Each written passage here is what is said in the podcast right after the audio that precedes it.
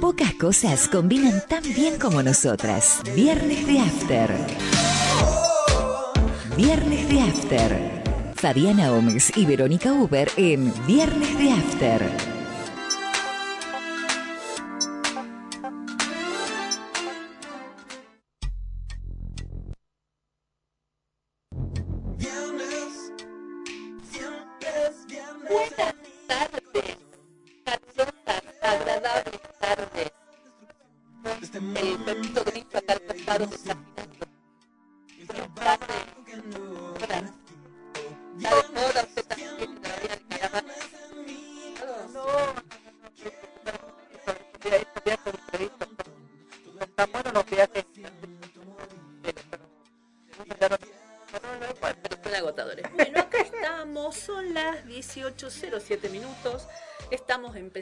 Viernes de After, esto que como dice nuestra promoción, más que un programa de radio es un encuentro de amigas, que es lo que nosotros somos, somos aunque a veces no sé si se parece, Cuando yo me enojo y le digo, doctora, Ahí, ahí se pone, ahí ya es como cuando tu mamá te dice Verónica Paula. Claro, que te dice todos los nombres. Este, bueno, yo como profesora cuando le digo al alumno, señor, eso ya, señorita, ya, ya está, ya me enojé, ya la profe uh, viene con algún reclamo. Eh, es una tarde calurosa acá en Salta, un viernes al que yo llegué muy agotada, me imagino que mi amiga no, porque ella tuvo su propia semana laboral de tres días, creo. No, no, no, no, no, porque me, como fue tan imprevisto, tuve la mitad de la valija, tenía, fue a agarrar las cosas de mi escritorio, meterlas dentro de la valija y llevármelas. Así que trabajar, trabajé, la ventaja del expediente digital pero este pero en otro lugar. Muy bien. Eh, ¿Qué tal Córdoba? Contá un poco. Es lindo, eh, lo único que yo miré el pronóstico extendido, decía mucho calor y llevé ropa para mucho calor y no hizo mucho calor. Hizo mucho calor dos días y después y no llevé nada para mucho frío. Tenía una, una, remera con mangas tres cuartos que fue la que usé creo que todos los días que me quedaron eh, y, y un saquito de hilo y le robé en un momento un suéter a mis hijas para, para, para poder este, este, combatir el clima. Pero no, bien, en general bien, estuvo, estaba lindo, estaba tranqui, no, no tan este, agobiante como fue este enero. Pude salir a la calle esta este vez. enero no. Ah, cuando vos estuviste en enero, cierto. Claro, pude salir a la calle esta vez porque en enero no me dejaban salir a la calle. Me encuarentenaron o sea, el departamento ese se ve mucho mejor cuando uno puede salir, tiene la posibilidad y la libertad de salir a la calle. Entonces lo ves muy hermoso. Te enamoraste del departamento. No, y está, lindo la ubicación, está, está bueno cambiar de aire de vez en cuando.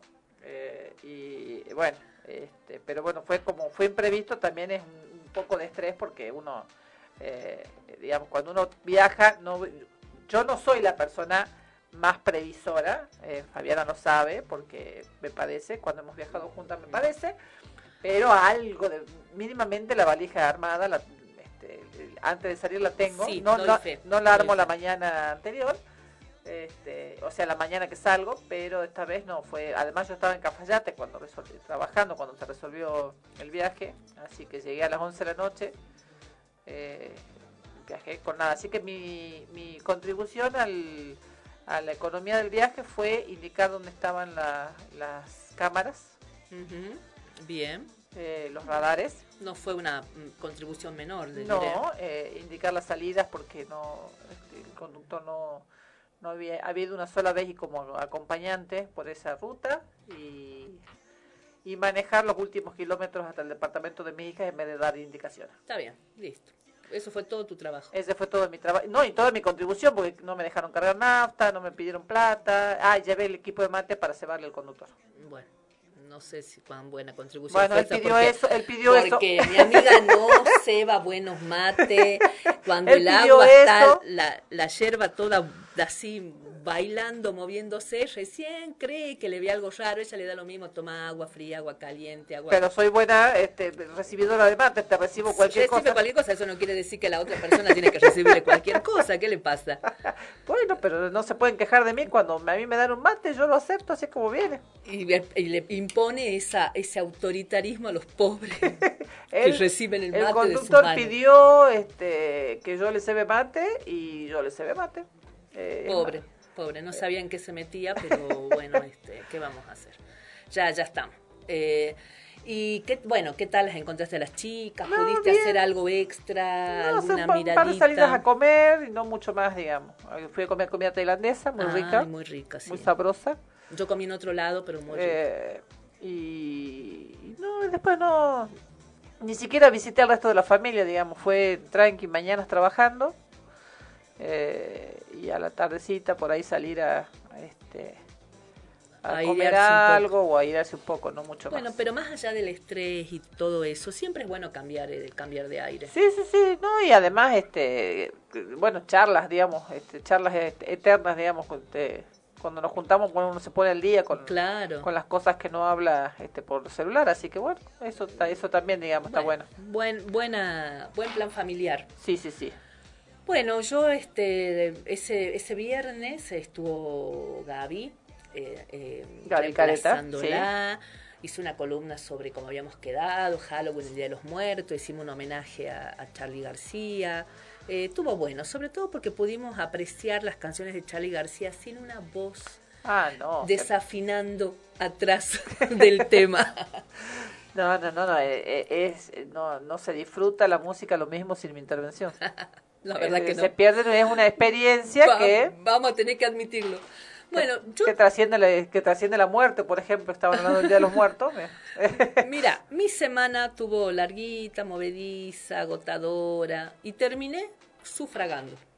¿En dónde? Y porque hoy se votaba para elegir miembros de la Junta. Ah, es verdad, ya es cierto que había elecciones la vez pasada, habíamos estado hablando de eso. Y creo que esta vez fue la primera vez que fue la elección obligatoria eh, con algunas penalidades. Ahí mandaron una circular. Yo la verdad que no le, no le presté mucha atención porque yo en general siempre participo, siempre voto. Por suerte, desde hace dos o tres elecciones me toca votar a media cuadra del colegio donde trabajo, así que en un ratito, en un break entre turno y turno, me pego una escapada, voto y vuelvo. Hoy había voto electrónico. Ya está, ya está resuelto entonces. Sí, era voto electrónico. Ya em, cerraban a las seis así que no debería estar resuelto aún. Pero... Ah, hoy eh, me quedé con la idea de que era, no sé, ayer, que había sido ayer, fue no sé hoy, por qué. Fue hoy, fue hoy recién, eh, voté a las 2 de la tarde, me escapé un ratito entre turnos y, y bueno, a la, supondremos este, más tarde quiénes habrán sido electos, pero mucha lista, muchísima, no sé si había nueve, unos colores que me aparecían que yo no conocía, porque había colores de todo, y de golpe aparecía tal color, ah, este no me lo había escuchado nombrar nunca, recién lo escucho. Y bueno, cuando fue la votación también descubrí unos cuantos colores que no tenía este, en mente. Así que bueno, veremos qué pasa con la elección de la Junta. A mí en lo personal no me parece, o sea, obviamente los docentes tenemos que tener representación en un órgano tan importante, que es el custodio de nuestra... Eh, de nuestra mm, experiencia laboral, de los títulos, de todo lo que nos permite acceder a los cargos. Pero la verdad es que hay mucha gente que viene del gremialismo, que se acerca a, disputar un puesto en, Para la conseguir un cargo en el gobierno. No, genera expectativas ni eso. ¿Ah? Genera expectativas en los colegas de grandes cambios y no tiene ninguna potestad de cambio porque la Junta tiene que obedecer lo que le dice el, el Ministerio de Educación. No, no es autónoma es un, brazo ejecutor de las decisiones del Ministerio de Educación. Entonces, ya nos ha pasado alguna vez en una elección de junta con que los autoconvocados estaban muy emocionados porque habían metido todo, habían hecho una elección impresionante y no pudieron hacer gran cosa. Porque todo lo tenés que negociar con las autoridades del gobierno y cuando tenés plafón para negociar lo haces, cuando no, Acatás. terminás acatando y entonces esto de que por ahí uno escuchaba algunas listas que te prometían un montón de cosas y la revolución, uno ya está grande, ya está de ida y vuelta y sabe que eso no va a suceder. Así que eh, es simplemente tener una representación nuestra, creo que, este, creo que son seis, de los 12 miembros son seis este, elegidos por sus pares, para que mínimamente te garanticen cierta transparencia a la hora de poner puntajes, valorar antecedentes y demás. Así que, o sea, es tener un ojo sobre la decisión de, de, la, de las designaciones. Y esperemos que, que, se, que, se haya elegido bien y que el ojo que nosotros elijamos o sea, tener un ojo, que, mire, una vez que, está ahí... Sea un ojo tuerto, esperemos, claro, el que eh, cuando, esté, cuando esté ahí, justo el ojo tuerto el que eligieron, no, pues... No, esperemos que no haya salido ganador el ojo tuerto, porque seguro que hay varios tuertos y habrá alguno que es más que tuerto, te digo. Habrá, habrá algunos ojos piratas, que más complicado. Pero bueno, lo sabremos, me imagino, mañana Eh, yo tenía varios conocidos, gente muy querida, candidatos, así que espero que les vaya bien, que les haya ido bien, porque ya está. Sí, terminé hace un par de semanas en una mesa en la que en algún momento, así como las mesas de abogados, este, terminamos hablando de derecho, en una mesa en la que todos terminaron hablando de la elección de la Junta. Claro, claro. que eran todos docentes. Y a esa gente no le interesaba votar. yo, yo sí, tengo, tenía mucha gente querida, así que sí, sí, fui a votar y además siempre voy a votar, siempre, porque no me, no me parece que después de tantos años de haber estado sin esa este, posibilidad, ahora cuando uno la tenga no la aproveche. Así que bueno, eso un poco nuestros resúmenes semanales. Bien.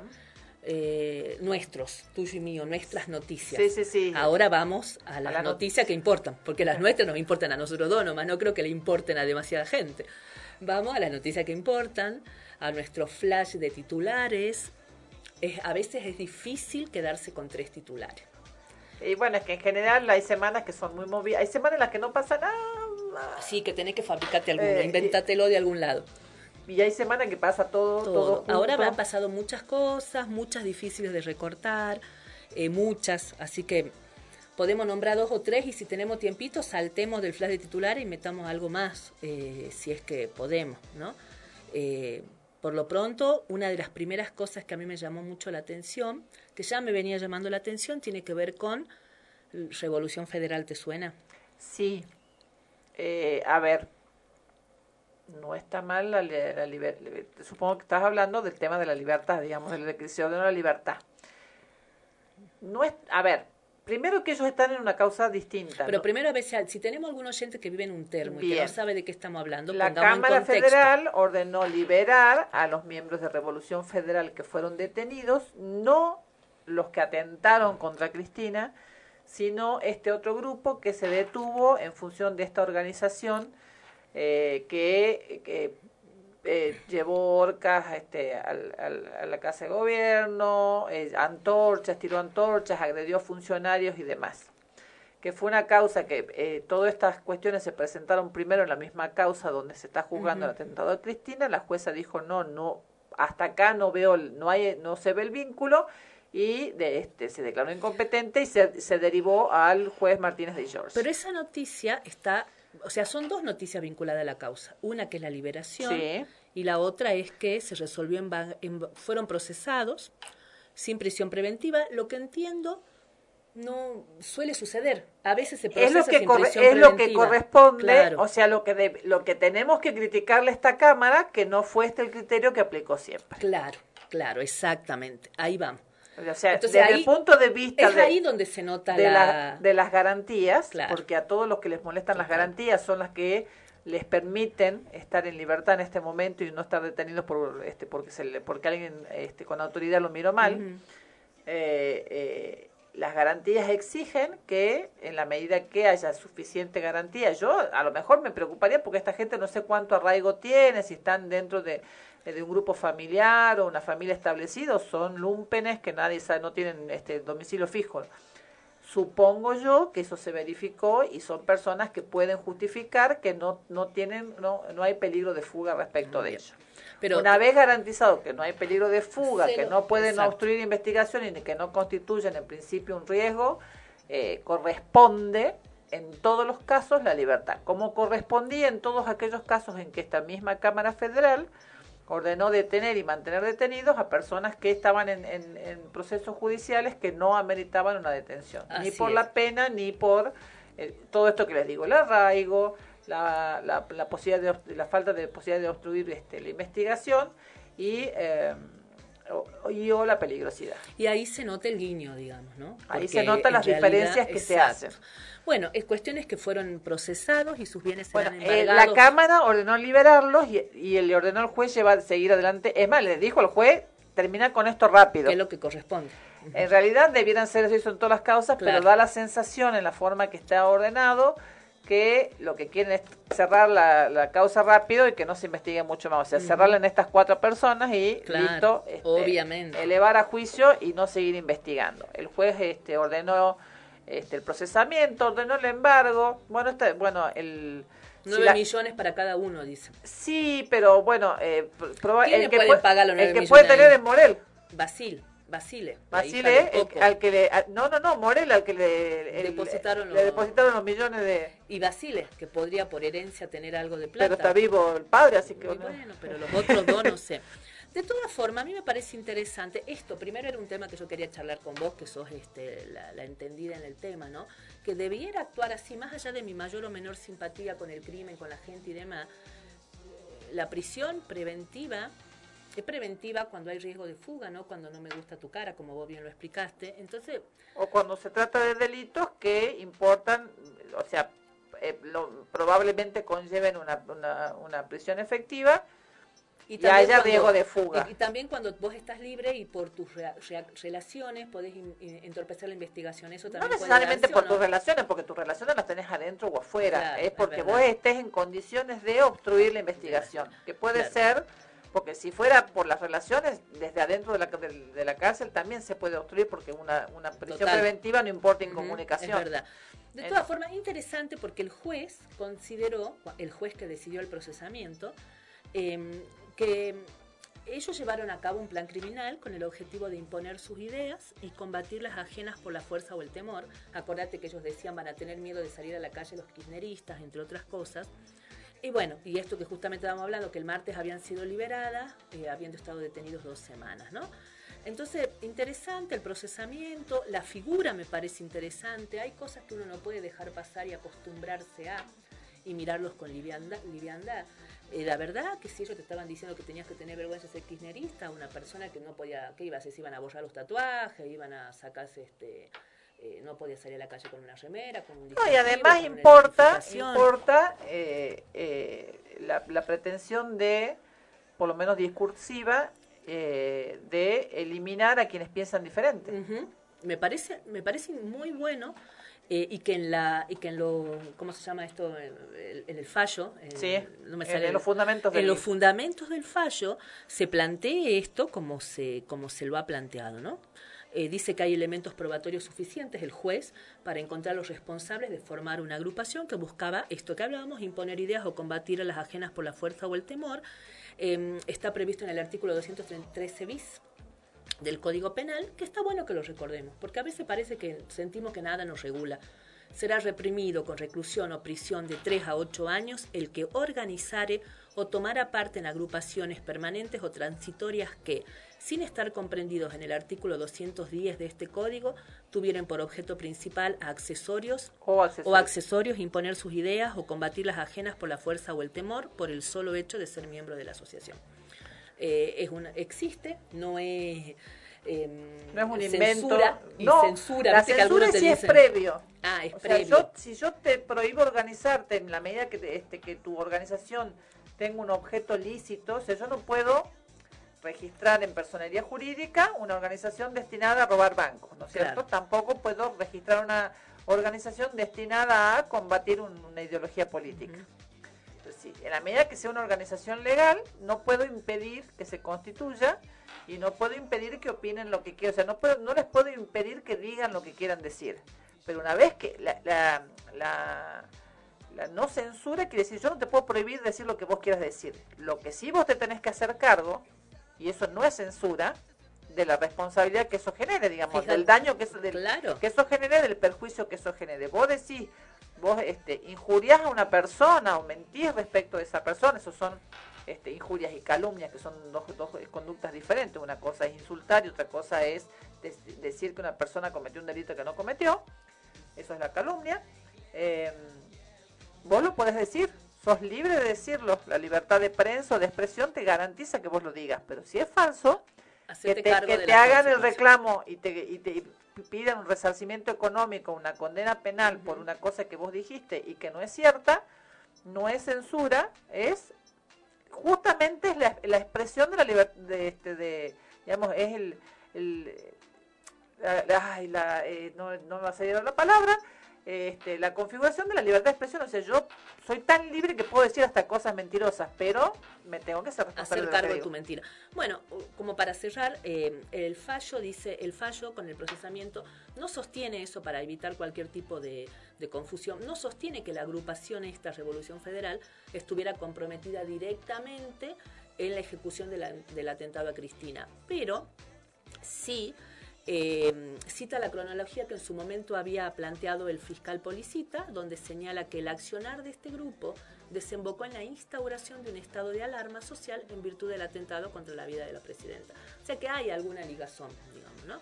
Así que, en definitiva, tenemos a, esta gente procesada, eh, libre, pero procesada, y sí, más allá de que, como recién lo dijimos, este, es lo que corresponde a la hora de, decidir una prisión o exhibición de prisión, no podemos perder de vista quiénes son estos camaristas y qué, en qué tipo de, jueces de, juicio fallan y cuál es su eh, plafón ideológico. Eso no, lo, no podemos ahorita decirlo, más allá de que acá digamos, bueno, es lo que corresponde, ahora lo queremos, queremos que lo hagan siempre, ¿no?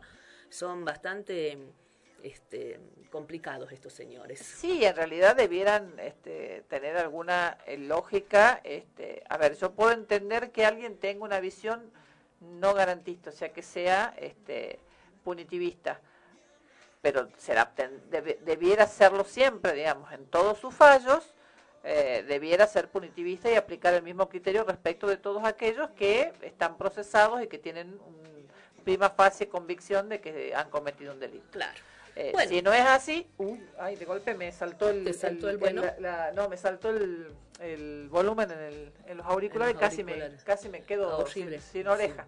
Em, y si no, si soy garantista, debo serlo con todos. Así es. Debo serlo con quienes me gustan y con quienes no me gustan. Ese es el punto. Bueno, más o menos vamos cerrando este tema. Este es un tema que promete seguir apareciendo cosas, porque habrá que ver cómo cómo va avanzando este, y como vos decís, si lo cerramos acá y seguimos protegiendo a alguien más, porque yo no tengo demasiadas certezas, pero tampoco tengo demasiadas dudas de que acá hay otras manos, por lo menos económicas, ¿no? Que sí, han aunque, colaborado.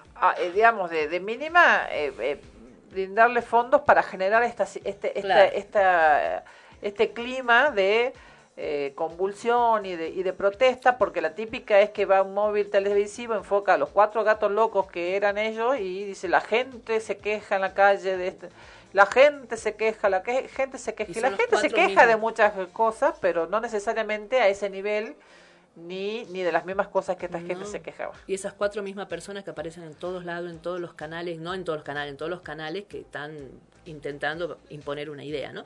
Bueno, vamos a otro temita, polémico ley de humedales. Esto porque parece que no se va a concretar nunca, una ley que se está discutiendo hace más de 10 años y que lo único que se encuentra en el camino son trabas, que ya es un escándalo, un nivel de, de, de desvergüenza de... Sí, son todos protectores del medio ambiente, salvo cuando tienen que se, este, aprobar la ley de humedales. Porque ahí la ley de humedales les impone que aquellos, eh, entre otras cosas, que aquellos lugares que se quemen adrede no van a poder ser usados a posterior este, con para explotación económica. Claro, mira, lo estuve escuchando a, Leo Grosso, que es el diputado presidente de la Comisión de Ambiente, eh, y él comentaba que eh, ellos decidieron posponer a pedido de los gobernadores, que él personalmente, inmediatamente al día después de, de posponer, empezó a llamar a todos los gobernadores. Solamente le contestaron dos a los gobernadores del Norte Grande. Catamarca y La Rioja, que les dijeron que iban a mandar funcionarios y no mandaron hoy, ayer al debate. Bueno, nuestro gobernador se expresó eh, eh, abiertamente en contra de la ley de humedales. Claro, entonces él dice, esto es el lobby de las provincias que lo único que quieren es el tema del litio, que no les importa nada, eh, las provincias alegan que, que, ellos tienen potestad sobre sus recursos, pero Grosso explica que en la Constitución dice que, la, que las cámaras tienen potestad para establecer estándares mínimos de cómo hacerle este, las, explotaciones o el cuidado del medio ambiente y que a partir de esos estándares mínimos las provincias pueden empezar a jugar. Em, una vergüenza realmente. Eh, no ha ido nadie. Los gobernadores del norte que pedían eh, tiempo para eh, ir y enterarse no fueron porque se están jugando a que el 20 de noviembre caiga la posibilidad de tratar el tema este año. Dan asco. Y usaron una, una, excusa, y bueno, y, Juntos por el Cambio usó una excusa diciendo que no se había pasado cuarto intermedio, que era una nueva reunión de la comisión y que tenían que convocar de otra manera, y Graciela Camaño. Lo hizo de goma, Graciela Que no es precisamente oficialista. No, viste, les pasó el trapo porque ¿a quién se le ocurre discutir sobre reglamento con Camaño, que se sabe todo de memoria, debe dormir recitando los artículos, los reglamentos. Es una mujer que de reglamento no podés ponerte a discutir con ella. Tuvo muy bien, les pasó el caño con esa forma de ser de ella tan, tan imperativa. los acusó de que es una estrategia electoral para una fracción política eh, y les dijo, ellos vienen a hacer la contra solamente porque es lo único que los une. Lo único que los une a ustedes como oposición es ponerse en contra de todo, entonces sigan manteniendo esta cosa, dice. Antes, eh, dice ella, dice, ¿no? En el, en el gobierno de Macri había una agenda ambiental y se hicieron cosas interesantes. ¿En qué momento se olvidaron de esa agenda ambiental? Y ahí es cuando largo vienen. Acá lo único que los une es la contra, no tienen nada más que los une. Estuvo durísima. Por eso, digamos, en realidad hay claramente un interés económico de, de, de, no de de proteger el medio ambiente, sino de justamente seguir este, favoreciendo, o sea, maquillar la protección del medio ambiente con eh, con, con, boludeces, así con, con este, decisiones sonzas y eh, no tomar las decisiones de fondo que se requieren para efectivamente evitar que el daño se siga produciendo. O sea, el reciclado es una consecuencia de eh, daño ya efectuado, digamos. Tratamos de reparar un daño que ya se efectuó, o sea, se contamina, entonces lo que tenemos que hacer es recuperar esos materiales y evitar que este, afecten al medio ambiente pero ya los materiales están. Lo que tenemos que evitar es que eh, los daños se produzcan. Y eso es lo que nadie, nadie, este, o muy pocos dentro del ámbito este, político partidario quieren. Y vos sabés que por un lado está Porque los fondos de dónde que sostienen este, las campañas y demás, ¿de dónde vienen? De los que tienen plata. Por supuesto. Bueno, una interesante sobre este tema, el intendente Berti, eh, de, no me acuerdo si es de algún lugar de Santa Fe, eh, se puso muy durísimo y él dijo, no nos sigan a los gobernadores, no, estaba furioso. Así, voy a decir sus palabras textuales, no nos sigan boludeando. Hablen jurídico como yo. Totalmente. Esto es un vaciamiento de los gobernadores, dice, y es una burla. Y atentó, atacó a los gobernadores del Norte Grande y también al presidente, a Bursaile, que no me acuerdo, es de minería Bursaile, ¿no? Ay, creo que sí, pero la verdad que ya eh, así que de los ministros este más este vergonzoso, vergonzoso, de todas maneras, este Grosso dijo que él el jueves van a tener un dictamen y que pase lo que tenga que pasar, pero el dictamen va a salir. Vamos a ver si lo dejan. El ministro no era ministro como Macri, el presidente de la comisión. El presidente, el presidente, es verdad. El presidente de la comisión de minería. Eh, así que sí, no, eh, claramente no hay, no hay voluntad este, y hay mucho dinero de por medio como para resolver una cuestión que nos afecta a todos. Y eh, así cortito, cortito, porque ya lo hablaron en todos los medios, cuando alguien está dormido, lo sienta como un abuso, ¿no? Porque la, la excusa ahora es esa, no lo, no lo percibió como un abuso, si está dormido o se, se hace el dormido, no, nadie lo tiene que tocar porque si lo toca es abuso. Si hubiera sido una mujer y, hubiera sido un varón el, que esto estamos hablando de gran hermano claro porque yo te estoy mirando porque diciendo de qué estás hablando se nos variaron cinco oyentes se desmayaron tres no saben qué pasó de, eh, no en ah. gran hermano uno de los participantes eh, empezaron a boludear a otro participante este acusándolo entre comillas se lo digo esto de, gay diciendo mm, me parece que a mí que este ¿eh?". y eh, hicieron un chistecito muy de pendejos, son todos gente grande ahí, no hay niños. No. Eh, Pero hay uno que se llama Alfa, el macho Alfa. Ese también. es el patriarcal y todo lo ese y ese estaba ahí también. Sí, por supuesto. Eh, y eh, no porque vea Gran Hermano, pero porque lo pasaron por todas partes. Y le hacían de campana y se, se acostó, lo toqueteó, lo apoyó las mujeres sabemos lo que es eso y muchas veces lo, hemos tenido que todas, todas, todas. Yo creo que no hay ni una mujer que no le haya pasado, este, que haya pasado una cosa como esa y eso es abuso. Que esté, este, esté visto de, una manera graciosa. Si desde el chiste participamos todos, o sea, si la otra persona está despierta y se, y se presta para el chiste, bien. Pero si no se presta, no hay forma de que, porque no lo sintió como un abuso, el abuso no haya ocurrido. Ahora, vos fíjate que esto que nosotros estamos diciendo no es solamente porque lo hubiéramos dicho igual, porque es lo que pensamos, pero hay un comunicado muy fuerte de Amnesty Internacional contra la actitud de este participante de Gran Hermano. Eh, hicieron un, un comunicado muy cortito, solo sí es sí, punto corta. Y nada más, y abajo en letras negras, esto que eh, cuando uno se duerme, eso que cuando dormís no hay consentimiento.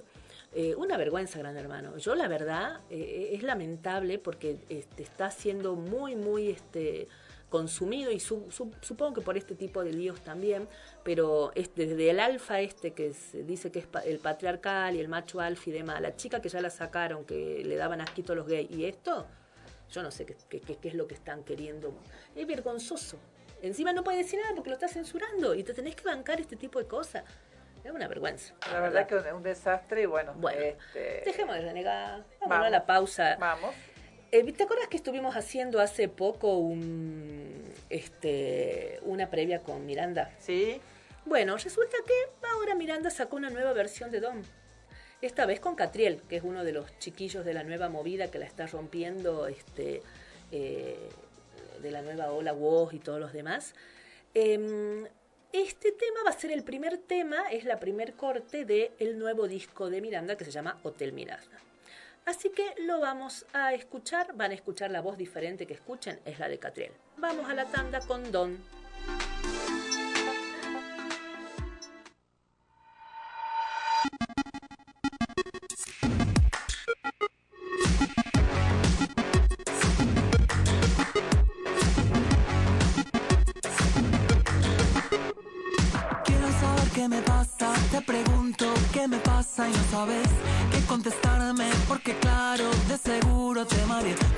Idas y vueltas, te cansé con mi cámara lenta y aunque trato nunca puedo apurar mi decisión.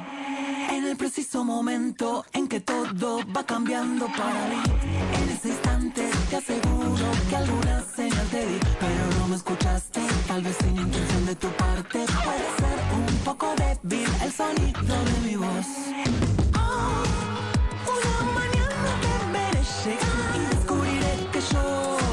Ya no estoy mejor.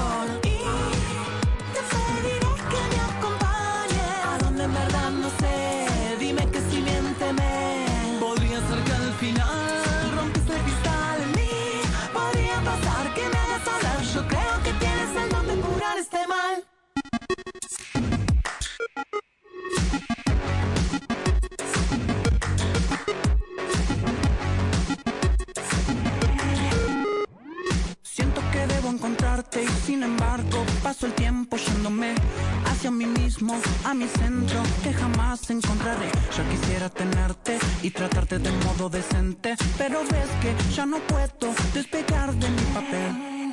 Deberé tranquilizarme y jugar al juego que me propones. Bajo la guardia que recibo y me abrigo de tu piel. El destino me ha dado corazones desequilibrados. Tu palabra me nivela y detiene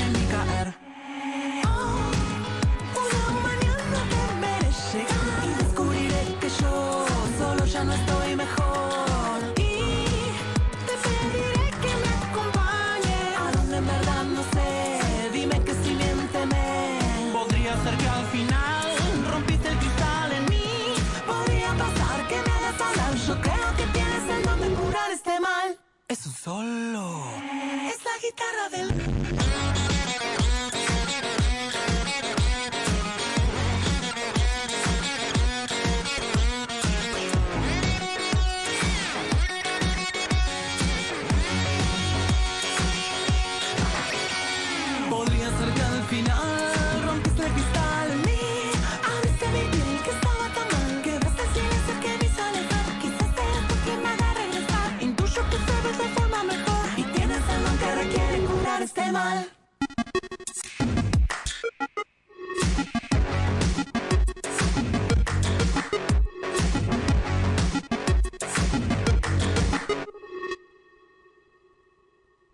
Viernes de After. Viernes de After. 88.1 FM Noticias. Una radio para no olvidar. Sergomint, máquinas y herramientas para talleres y gomerías. Tenemos las mejores marcas. Las mejores marcas. Balgon, Kovi, TG, Bipal, Macking Parts. Además, cámaras de todas las medidas. Sergomint. Carlos Pellegrini 750, teléfono 423 43 49.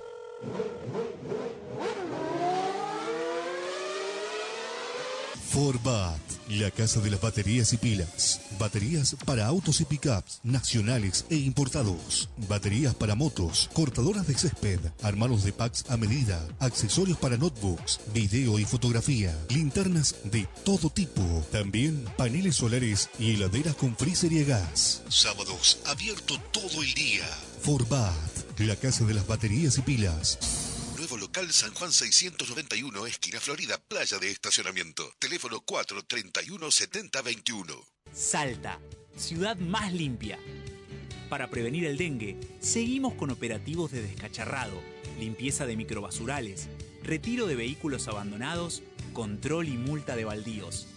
Además, estamos recorriendo los barrios con el camión atmosférico y ecopuntos itinerantes donde podrás dejar tus residuos secos, residuos electrónicos, pilas y aceites de uso doméstico.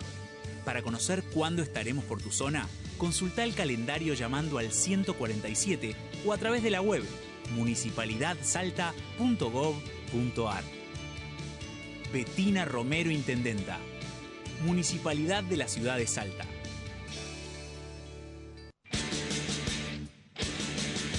Martes, 11 horas. Moisés divide las aguas.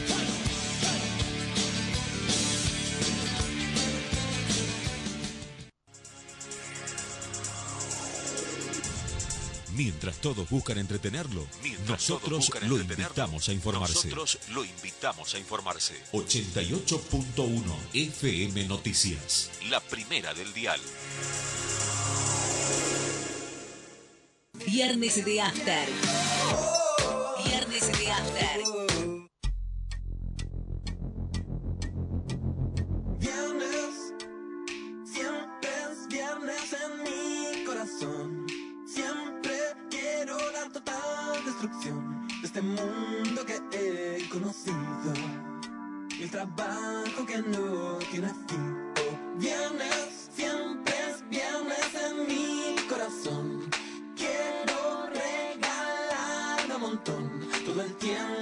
Siento morir. Y el viernes puedo morir. Cada vez que me despierto. Bueno, bueno, arrancamos el segundo bloque de este encuentro de amigas, No amigos, amigues, que se llama Viernes de After. Hola Verónica, de nuevo te saludo porque te extrañé el viernes Esto es pasado. censura, ¿ves? Esto sí es censura. No te estoy censurando, solamente estoy saludando, nada más. Que no se note que es una estrategia para que dejes de cantar, bueno, ese es otro tema. Bueno. bueno, ¿cómo estamos hoy? Eh, bien, eh, y yo- ¿Estamos solas? no estamos No solas estamos y yo te cuento una anécdota familiar. Digo, yo hace un par de semanas conté que tenía planes para el fin de semana y dije me voy al cementerio. ¿Qué hizo? Como soy muy conocida por ir a muchos Ah, velorios, mucho velorio, es verdad, es verdad. eh, pensaron que se había muerto alguien. Le dije, no, no, me voy a hacer un paseo, me voy a hacer un tour. Pero, ah, pero el cementerio de Salta no es la Recoleta, qué sé yo, me dijeron. No te creas, no, estás Eh, tan segu- no estaría tan segura, dijiste. Y me fui la pasé bomba, la fuimos juntas. este. Fuimos juntas. Pobre el, el guía que... Pobre el guía, no lo dejamos no- hablar. No lo dejamos hablar. Nosotros fuimos la guía, las guiadas, guía, guías. O sea, guía metiche, la, la guía de para metiche. compensar esa tremenda falta nuestra, hemos decidido invitarlo y dejarlo hablar. Estamos en compañía del licenciado en turismo Jorge Reales, que no sé si es el generador, el creador, pero sí es el guía de el Necro Tour. ¿Cómo te va, eh, Jorge? Buenas tardes a todos. Hola Jorge, ¿cómo estás? ¿Cómo? ¿Cómo te- Eh, bien, perdido estaba, pero, pero bien. Le Llegué. pasa a todos los que vienen a la radio, así que sí, Sí, sabemos. sí, es un medio laberíntico, pero se llega. Exactamente. Bueno, ¿qué sos vos, el generador o sos el guía? ¿Cómo nace? A ver, les cuento. Eh, Jor- bueno, contanos qué es te vamos a dejar hablar. Hoy te vamos a dejar. Por favor. Eh, bueno, eh, sí, parte y parte, digamos. Generador no tanto, pero sí el que lo ejecuta. Eh, Necrotour nace allá por el 2017 más o menos. Eh, Nancy Díaz, que es una compañera que trabaja en el cementerio, ella sí trabaja en la parte administrativa, y por pedido del director este, empiezan a armar este, un circuito. Bueno, como éramos compañeros, nos metimos, de, de- me metí de cabeza, mejor dicho, eh, en ese proyecto. Te porque- paro ahí. Sí. Te metiste de cabeza porque vos también tenías una historia ligada al cementerio, ¿o no? Exactamente, exactamente. Eh, sí, mi abuelo este, había sido eh, por mucho tiempo sereno del cementerio allá, se jubiló por la década del 70. Eh, y sí, este, era, era, era sereno y bueno, yo también vivo cerca del cementerio, vivo en Villa Soledad y nomás cruzando el puente y tengo familiares también en el cementerio y cuando era chico mi padre me decía vamos al cementerio y yo decía vamos porque a mí me encantaba el cementerio era, era, Disneylandia para vos. Sí era, era algo como que siempre te contaban historia y es como que uno eh, iba no sé buscando algo pero no pasaba nada igual no yo ahí compartimos recuerdos. Yo el día que hacíamos el necrotour yo contaba y me acordaba. Cuando yo era chica, corría por acá, me gustaba pararme en este lugar, me paraba allá. Había lugares que obviamente estaban mejor conservados en ese momento y otros que estaban muy destruidos que ahora se nota un poco de conservación. Eh, no, en mi caso, yo fui a exhumaciones ¿Vos fuiste exhumaciones? No, no, yo, yo, iba a ver a mi abuela cuando era chica, recuerdo mucho y eso me trajo, fue como volver a, un, a una época de mi infancia que hacía mucho que no iba. Bueno, y ahora las historias las contás vos. Ahora, contanos más, digamos. Entonces salió esta iniciativa en el 2017. ¿Y cómo seguimos? Eh, bueno, empezamos a, trabajarlo. Mi compañera tenía un mapa, no un mapa, sino un, este, un plano, digamos, del cementerio viejísimo de, ese, de esa tela de papel, más o menos, papel tela, no sé cómo, cómo se le llama. El pergamino, el pergamino, lo que es pergamino original, digamos. Exactamente, todo trazado a mano, no sé quién habrá hecho, de todo en el cementerio. Y ella empezó a armarlo y bueno, justo, juntos empezamos a, a buscar otras personalidades más allá de las de renombre, ¿no? Empezamos a, leer libros, a buscar en periódicos, consultarle a los mismos trabajadores, que ellos tienen muchas más historias que, que, nosotros, porque ellos lo viven el día a día, todo el día están ahí metidos y, empezamos a armar eso. Sí, un, lindo proyecto. ¿Y cuándo empezaron con las visitas guiadas, con la promoción? Porque primero, obviamente, el tiempo de documentación, de, porque hay mucha lectura. Yo nosotros lo hicimos al tour y vimos mucha preparación, eh, muchos conocimientos de historia. ¿Cómo ¿Cómo ha sido ese proceso y cuándo largaron con el primero? Y nosotros empezamos en el 2017 hasta principios de este año no tuvimos el visto bueno de nadie o más allá de, pandemias y cosas que estaban fuera de nuestro alcance. Recién este año se empezó a hacer en mayo, más o menos, 2000, sí, mayo, mayo de este Ahí largaron. Exactamente, largamos al público en general. Siempre lo hacíamos con estudiantes, con compañeros eh, de turismo y pero nada, nada oficial, digamos, era como para practicar nosotros y para que ellos también vivencien el, lo que es el, cementerio. En ese, en ese tiempo de noche era, era otra cosa. ¿Y, ¿Y cómo fue la recepción? Están en un periodo muy incipiente, pero ¿cómo está siendo recibida la propuesta? Eh, yo creo que... Eh, yo creo que... No, eh, sí, este, yo creo que hay mucha resistencia por parte de, la población local. Creo que un comentario que siempre me hacen cada vez que yo le digo que hago guía en el cementerio, siempre me dicen que no es para visitar el cementerio. Y yo les digo, pero o sea, no es que vamos a faltar respeto a nadie o vamos a hacer cosas malas, es contar la historia de ellos, que es nuestra historia, historia es alta, es, es esa historia que está silenciada, por así decirlo, y nosotros la contamos. y algunos van con esa resistencia. Los que van siempre van como, bueno, voy. Después dicen, ah, me gustó esto, no sabía esto. Y es como que empieza un boca a boca que es este, entretenido, digamos. Claro, ¿no? Porque eh, sí, yo me imagino que con la, hay una mirada muy conservadora y, ya sería... No, y además cultural, un poco uno el tema de los... Primero, eh, lo que nosotros siempre decimos acá y te dijimos a vos, uno no suele hacer tours en su propia ciudad y a la medida que el tour por ahí no sea tan conocido por los locales es más difícil que trascienda a los visitantes, eh, a los turistas. Eh, segundo, que el tema, uno tiene como una aprensión con los cementerios, entonces eh, no el, tu caso no es el habitual, digamos, no es, para, no es para todos Disney, sino que en general...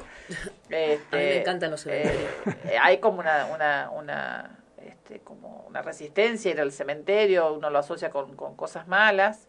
Eh, no, no necesariamente porque creen zombies ni en fantasmas, sino porque es un lugar... Lo asocia al dolor, al dolor ¿no? de la pérdida de algún ser querido, eh. pero también tiene que ver con cómo uno procesa, elabora y vive los duelos, ¿no? Eh, que ahí ya hay un montón de, se cruza la antropología, la sociología, un montón de, de, cosas. Tiene que ver con cómo culturalmente se viven los duelos. Pero uno va a otras ciudades y por ahí sí va a los cementerios. Va a Buenos Aires y va a la Recoleta. Y dice, bueno, pero el cementerio de Salta no es la Recoleta. Y no es la Recoleta porque no está bien conservado, digamos. Le, digamos, le falta a la, la municipalidad, le, le podría poner pilas, digamos. No te voy a poner en contra de la municipalidad porque es la quien le habilita bueno, pero de alguna manera está empezando a poner claro. pilas, porque hubo una, una, un apoyo, hay una autorización municipal para hacer esto. Eh, no es una pila, pero empezamos por algo, digamos. Claro. Sí, exactamente. Igual por ahí muchas veces no, no nos depende solamente de, ellos, sino que es como un conjunto de este, distintas organizaciones gubernamentales, no gubernamentales, pero sí, este, la verdad, este, el cementerio está como muy, muy deteriorado. Se está, hay mausoleos que tienen más de 150 años y se están cayendo. Y es lamentable porque es parte de, lo que un, en un tiempo fue un rito funerario o una honra a los muertos, que era construir esos mausoleos que, son muy monumentales y, hoy ya no tanto, quizás hoy elegimos otra cosa, algo más simple, más sencillo, pero... En, o la cremación. Exactamente, y, esos mausoleos son testigos de un tiempo, de cómo se, le, cómo se veneraban a, a los muertos. Eh, en su partida hacia el más allá. pero vos fíjate cómo, cómo se contradice esta posición por ahí tan conservadora con eh, el, el, 1 de noviembre, con las ofrendas, que por ahí la gente que tiene una mirada, me imagino yo, ¿no? Eh, es un prejuicio capaz, más conservadora respecto a, no, el cementerio es un lugar para honrar, es solemne, no se puede visitar. Va a ser un picnic al cementerio el primero de noviembre. No, claro, no es un picnic, pero casi. No, hay gente que va a hacer, no, es que... van con la comida, con sí, todo. y, y está bien, porque más allá de que eh, eh, la ausencia de un ser querido nos deja un dolor, no podemos vivir del dolor. Tenemos que, que, honrarlo, acompañarlo y esto del Día de los Muertos, comer las comidas que le gustan, ir al cementerio, visitar, por el lado personal, digamos, ¿no? Pero por el lado histórico. No, es que si decir, sin spoilearle el, tour a, Jorge, Jorge, ¿no? Pues yo estoy, tentado todo el tiempo decirte Javier. Eh, sin spoilearle el tour a Jorge, eh, uno va recorriendo el cementerio y, y se encuentra con, con, las calles de la ciudad, digamos, porque la gente, los que le dieron nombre a las calles están ahí, y, y, y, Jorge nos va llevando por, por los distintos lugares y, distintas personalidades que, eh, que, de las que habitualmente conocemos el nombre, por ahí no conocemos la historia, y nos cuenta la historia. Eh, Después nosotros también contribuimos con algunos datos de otros. Hicimos llevarnos a lugares no previstos Pero Y nos falta un par, que eso porque vamos a volver a hacer el tour de nuevo. Ya no te vamos a preguntar tanto, no te preocupes. Te vamos a escuchar más, te lo prometemos. Si no, cuando le mandemos mensaje se va a poner a ignorar, no nos va a escuchar. pero este pero interesante porque de la historia de la historia que estudiamos en el colegio pero también de, de, hechos más recientes eh, eh, bueno yo me enteré, me enteré este y no me acuerdo el nombre, eh, pero es un lugar muy muy visitado, de que esté con muchas ofrendas y demás.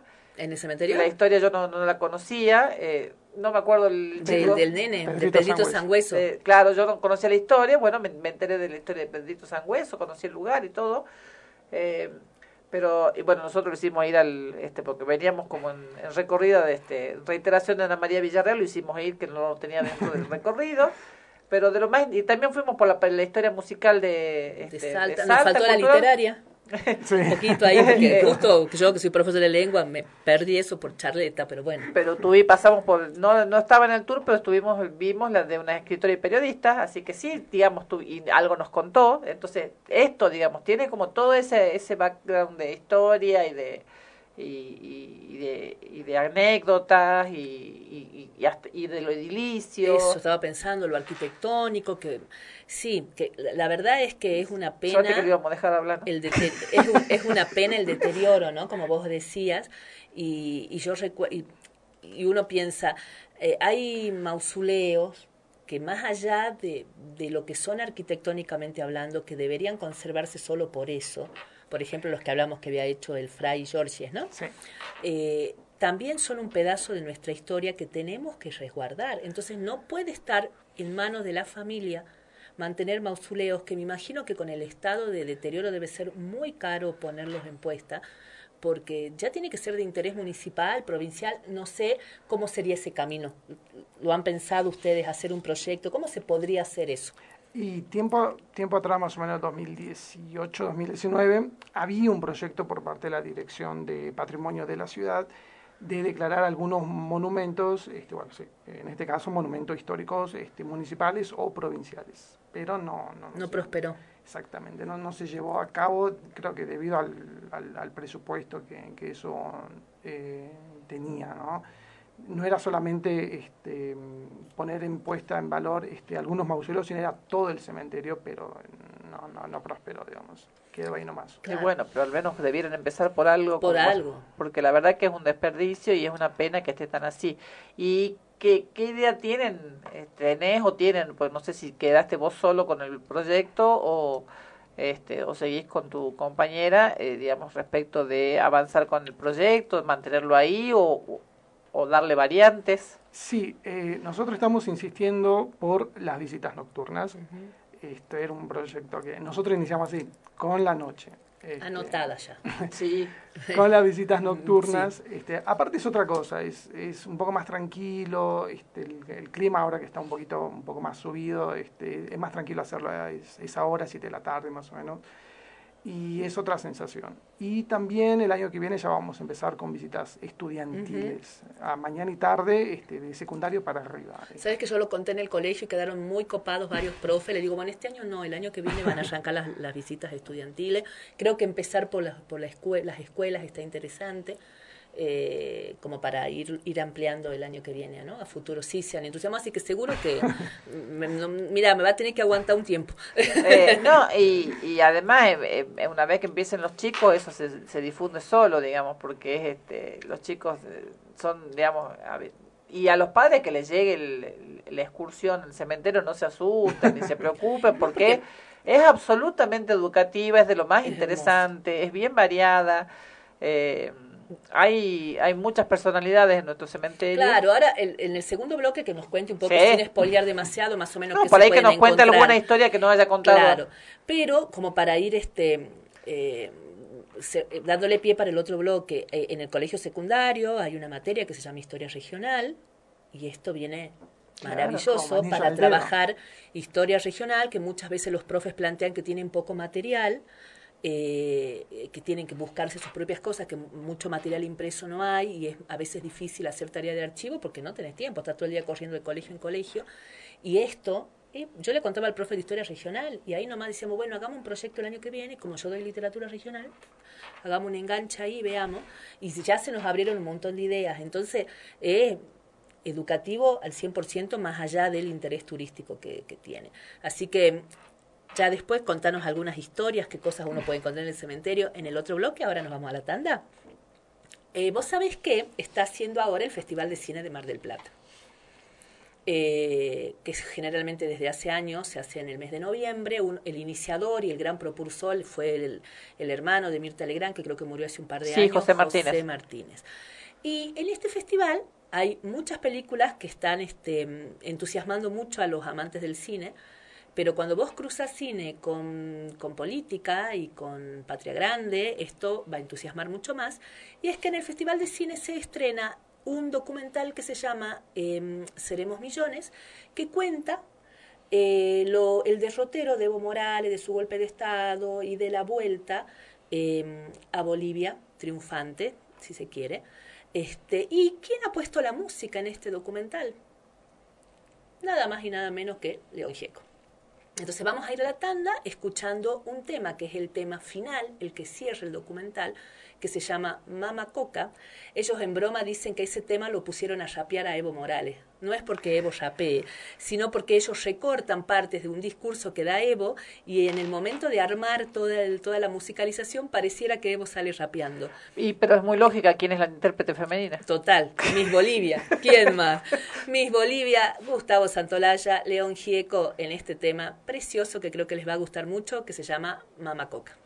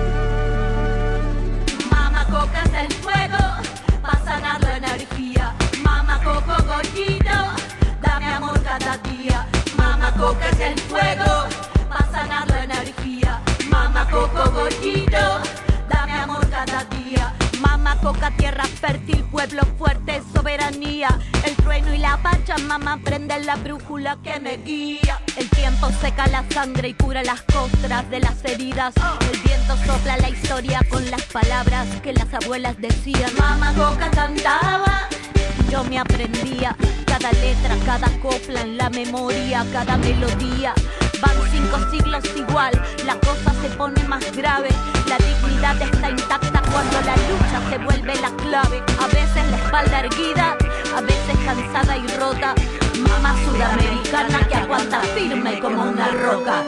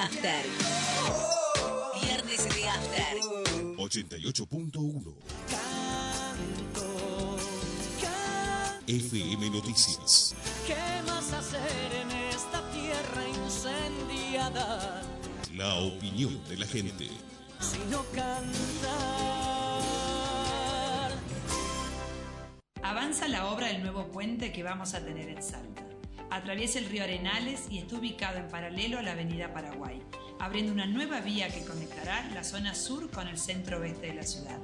Seguimos haciendo para que Salta esté mejor. Municipalidad de Salta. Servicio, mantenimiento, instalación en radiocomunicación, accesorios y equipos. 25 años al servicio. Enlace.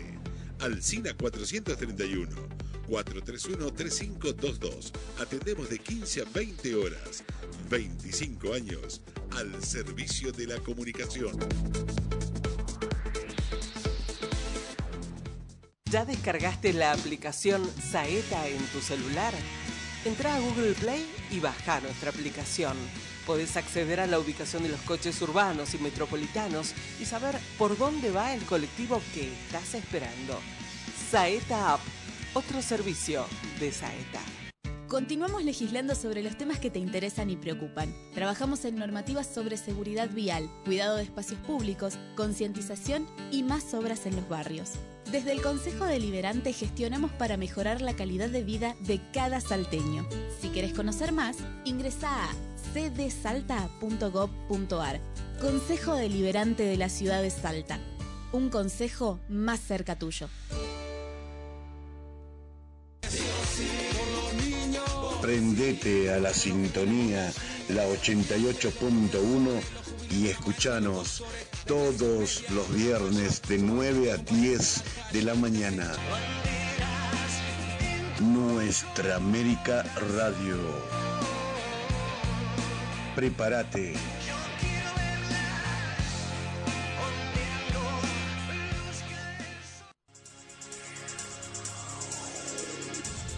Mientras todos buscan entretenerlo, nosotros lo invitamos a informarse. Nosotros lo invitamos a informarse. 88.1 FM Noticias. La primera del dial.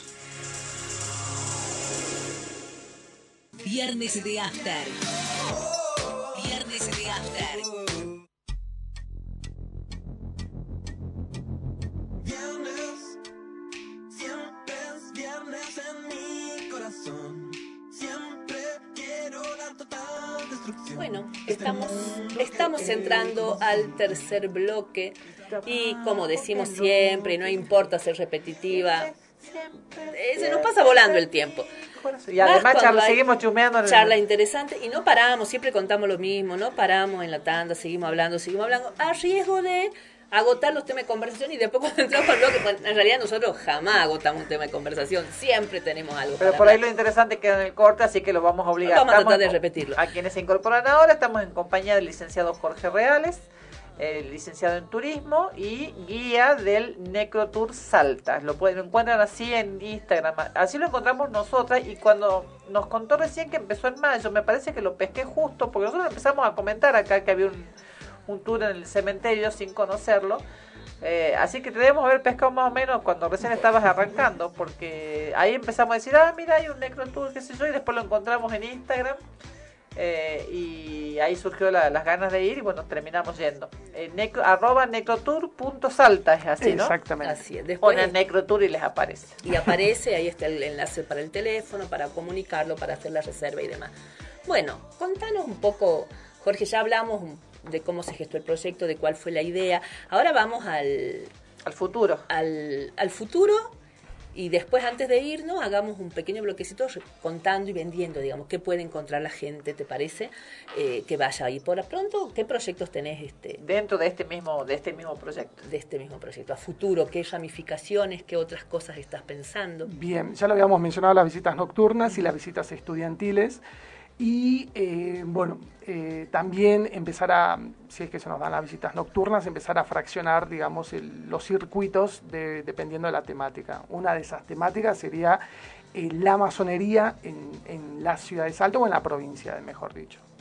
Acá me parece que en esta radio vas a conseguir algunos oyentes Algunos porque tenemos oyentes que- algunos, algunos masones en esta algunos masones por ahí. Y contanos qué, qué tenés visto ya eh, respecto de la masonería dentro del cementerio. Porque yo alguna vez hice una visita, no en un cementerio, en un monumento en Buenos Aires, y ahí nos mostraban los símbolos y un montón de cosas. Eh, eh, Eh, algo perdón, así. una acotación que hago. El cementerio no es un cementerio católico, es un cementerio municipal, ¿no es cierto? Contá un poco esa historia, que no que la salteamos, que la- con eso abrís el tour, bueno, un poquito, no te spoiles tanto, algo, un par Sí, de líneas. eh, el tema de este que no- es un cementerio, como creo que lo dice el libro, este universal.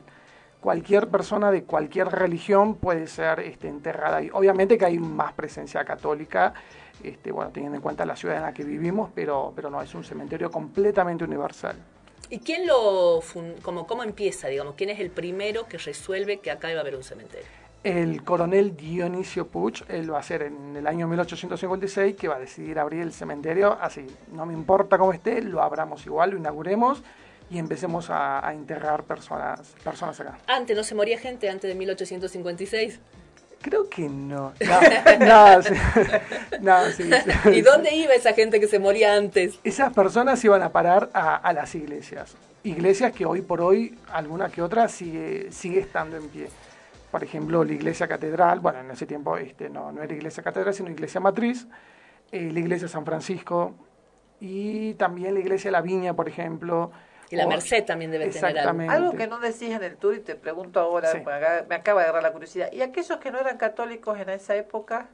La- aquellos que no eran católicos. ¿Dónde los enterraban? ¿Dónde los enterraban? Previo a No. 1850. Carlos, y- previo al cementerio. previo a Puch. Exactamente. La iglesia prohibía este, lo- los enterratorios de personas no bautizadas, por ejemplo, no católicas, o no o que habían fallecido una muerte violenta. Ellos querían que todo sea paz y amor, y las personas que no correspondían a esa religión eran enterradas fuera de las ciudades. Se, les, decía que eran enterrados en cruces de caminos para que cuando el alma se despertara eh, no recordara el camino donde que lo conducía a la ciudad donde había Ay, habitado. qué feo. Sí, ¿Verdad? bueno, Qué cosa había, tan una, fea. había una creencia de este, que las almas iban a perturbar la vida de los vivos, por ejemplo, y lo enterramos lejos, lejos fuera. O algunos eran en- puestos a la intemperie, que sean comida de animales. Entonces, Posible. que, que no sea un cementerio católico explicaría que pudiera haber masones ahí. Sí, sí, obviamente. Igual la masonería no no no, es anti no es anti religión, pero en principio digamos no es la religión un fundamento, digamos. Exactamente, ellos este, pueden ser de cualquier religión, de cualquier color, de cualquier clase social, pero lo que los motiva a ellos es el pensamiento, el razonamiento, el avance de una de una sociedad. Desde lo racional. Exactamente. Y más o menos, ¿qué viste que te puede hacer suponer que hay una línea masona que se pueda eh, hacer un recorrido o hacer un foco en eso? Bien, ya que lo mencionábamos en el corte, hablemos de Jorge Oliver. Por supuesto. Eh, él escribió un libro que se llama Sociedades Secretas y él en un parrafito menciona que, por ejemplo, Moldes, eh, Coronel Moldes era eh, masón. También Joaquín Castellanos, por ejemplo, y lo tenemos a Joaquín Castellanos dentro, dentro del cementerio. Es un mausoleo muy hermético el de, el de Joaquín Castellanos. No se puede ver por dentro está todo tapiado, está, mm, todos los vidrios, las puertas de vidrio están exactamente, no tapiada, pero sí este, con un...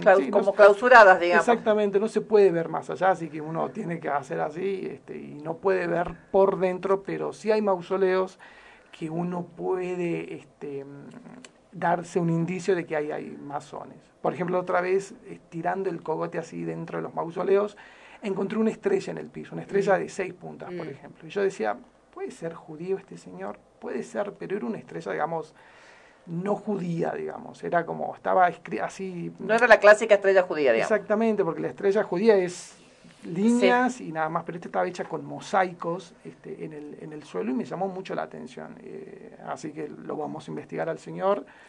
y, eventualmente habrá próximamente un un circuito masón o serán incluidos los masones dentro de tu circuito. Exactamente. Cualquiera de las dos cosas puede ocurrir, digamos. Exactamente, hay que sacudirle a los masones este, para, para contar su, sus historias y, hay que por ahí muchas veces derribar este mito de, de que la masonería es brujería, por ejemplo, este, y no, son, son personas que estaban en una logia como uno puede estar en un club de fútbol o lo que, lo que fuese, digamos, era una logia. Un... Es como que los, los han querido demonizar ¿no? A lo mejor por esa cuestión tan el, el, secretismo normalmente trae También. Este, trae prejuicio y, eh, y bueno, y bueno, pero uno mira esta radio y piensa, bueno, no tan equivocados no están, digamos. tuvimos algunos acá, tenemos algunos acá y bueno, así así salimos. De hecho, el, el Jorge Oliver claro, fue eh. durante años este compañero del programa Hora 7 y, y, la verdad que yo no leí el libro, así que ahora me quedo, me quedo con ganas de ir a, buscarlo por ahí, capaz que en alguna librería que venda autores salteños lo encuentre, porque es un tema que es bien apasionante. Sí, yo, me acuerdo que también le, había leído otro libro que contaba distintas historias de masones en Europa, y ahí sí eran casados, casados con Z, eran por la Iglesia Católica. Los perseguían, los torturaban y algunos terminaban este, muertos y se creaban distintas historias este, alrededor de los masones. Una de las más conocidas creo que es el, el puente de, Londres, mm. que decían que dentro de los pilares había una mujer, eh, que había sido puesta una mujer viva para que el puente se sostenga y cuando tiraron el puente abajo y levantaron el nuevo, este, no había nada, no había, no había esqueleto, pero era cuestión de demonizar a, a los masones. A los masones para, para tirar abajo esa sociedad. ¿no? Entonces, ¿qué, qué, lo que es tan secreto? no Fue, ¿Fueron secretos desde sus orígenes o se terminaron haciendo secretos para preservar la vida? Entonces es como que ahí hay toda una cuestión para discutir. Bueno, ese es un hilo interesantísimo. Podemos estar horas y horas hablando de masonería porque creo que interesa y, hay mucha gente que se engancha y, con, con el tema pero eh, en el cementerio, además de estas tumbas, hay muchas más cosas. Empezamos nomás con Don Puch, este, que está ahí adelante como tiene que ser. Nos da la bienvenida. Claro. adelante, pasen. Ahí está su... ¿En qué año está lo, lo enterraron a él? Mil... 1873. 73, sí. Y él, este, vos nos habías contado, si querés repetir, que como él había sido el, el, el, mentor del cementerio, su deseo era estar acá, podría haber estado en otro lado. Exactamente, él fallece allá en Lisboa, Portugal, en septiembre y bueno, en su testamento él deja este, que quería ser traído al lugar donde él, que él mismo había inaugurado, así que lo, lo trajeron este, al cementerio, lo repatriaron, digamos. Y está ahí. Exactamente, junto con su hermano y su cuñada. Eh, Dionisio Puch, hermano de quién era? De Carmencita. De Carmen Puch de Güemes. Pero bueno, Carmen Puch, digamos, ¿no? Deberíamos sacar el DS, pero la conocen con el de. Claro, era hermano de Carmen Puch. Y yo ahí empieza el recorrido. ¿no? Nosotros entramos al cementerio de la Santa Cruz, nos paramos frente a el mausoleo de Dionisio Puch. Jorge les va a contar mucho más de lo que nos está contando ahora. Y después seguimos por un costadito. Y empezamos con, con, y con las calles. el viaje del tiempo. Empezamos, con los nombres de las calles. Entonces, nombra algunas de las, de las personas que están. Bien, eh, ah, mi favorito, mi favorito es este Castilla, por ejemplo, Manuel J. Castilla. Eh, que me quedé sin ir. Voy a ir. Voy a buscarte para que me lleves a esa tumba. Manuel J. Castilla es, es, un personaje que, que, bueno, yo ya conocía porque, bueno, este, mi padre siempre me contaba de él, pero nunca había leído nada de él, nunca había escuchado música de él. Y cuando empezamos con todo este tema del cementerio, eh, entro una vez a una librería y veo un libro de él que se llama Obras Completas. Y lo compré y empecé a leer todos los poemas de él. Me pareció este, hermoso. Inclusive este, en, la, en la página de Instagram, cada vez que hay un acontecimiento, siempre trato de publicar un, poema de él. Sí, lo ve, los veo. los veo y los celebro.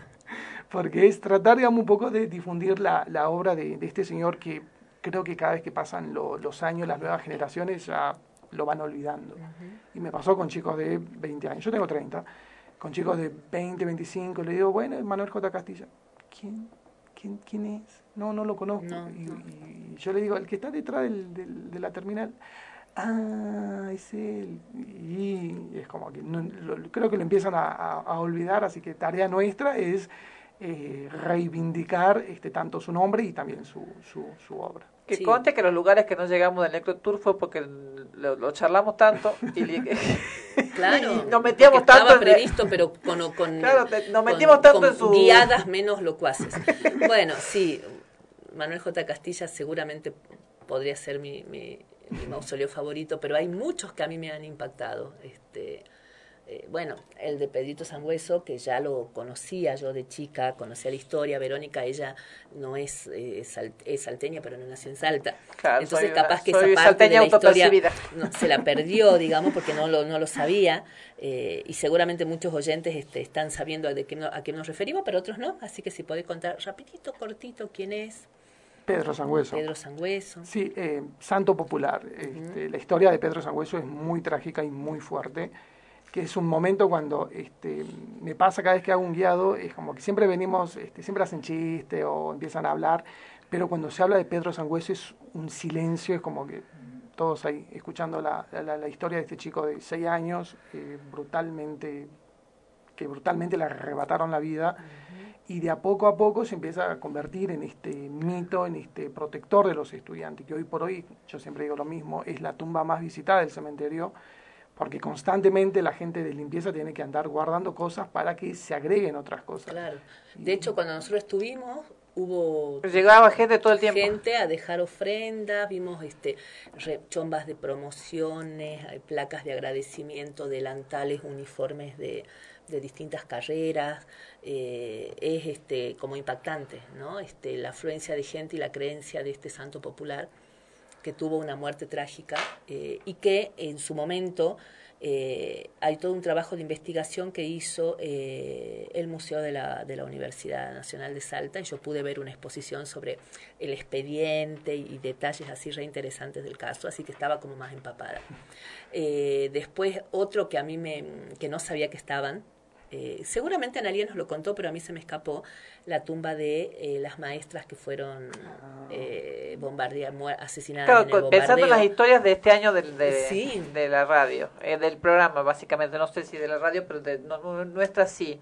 las dos este ¿Cómo eran? ¿Cómo que no eran enfermeras, o sea, porque ahí nos, nos clarificó un poquito más Jorge. Sí, ah. una era Isabela Messoa y la otra era Viola Boom. Viola Boom las maestras que estaban estudiando nutrición en Buenos Aires y están en la tumba, en un mausoleo de docentes, docentes católicos, católicos ¿no? Así es la de, de, docentes católicos. Sí, bueno, eso también fue para mí este bien bien movilizante.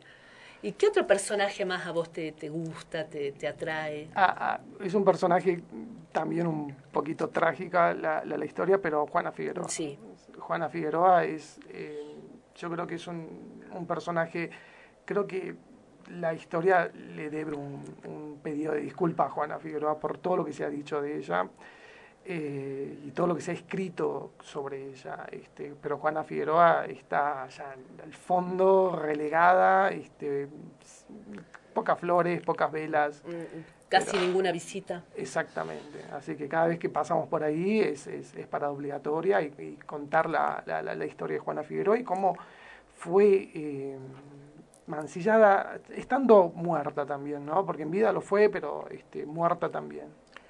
Y también hay, bueno, lo que uno puede ver, y uno, bueno, en mi caso ya, ya conocía, porque dije que fui para exhumaciones, eh, está el sector de la fosa común, que, ahora, que hoy es espacio de la memoria, eh, y que, o sea, hay un sector de fosa común que se sigue utilizando, pero está el sector que es espacio de la memoria, donde eh, cada tanto hay este, investigaciones y exhumaciones para determinación de cuerpo. Nosotros estuvimos en una exhumación con, por una denuncia hecha por Agustín Poma, eh, pero no en el sector del, de, fosas comunes, sino en un sector de, de nichos. De nichos.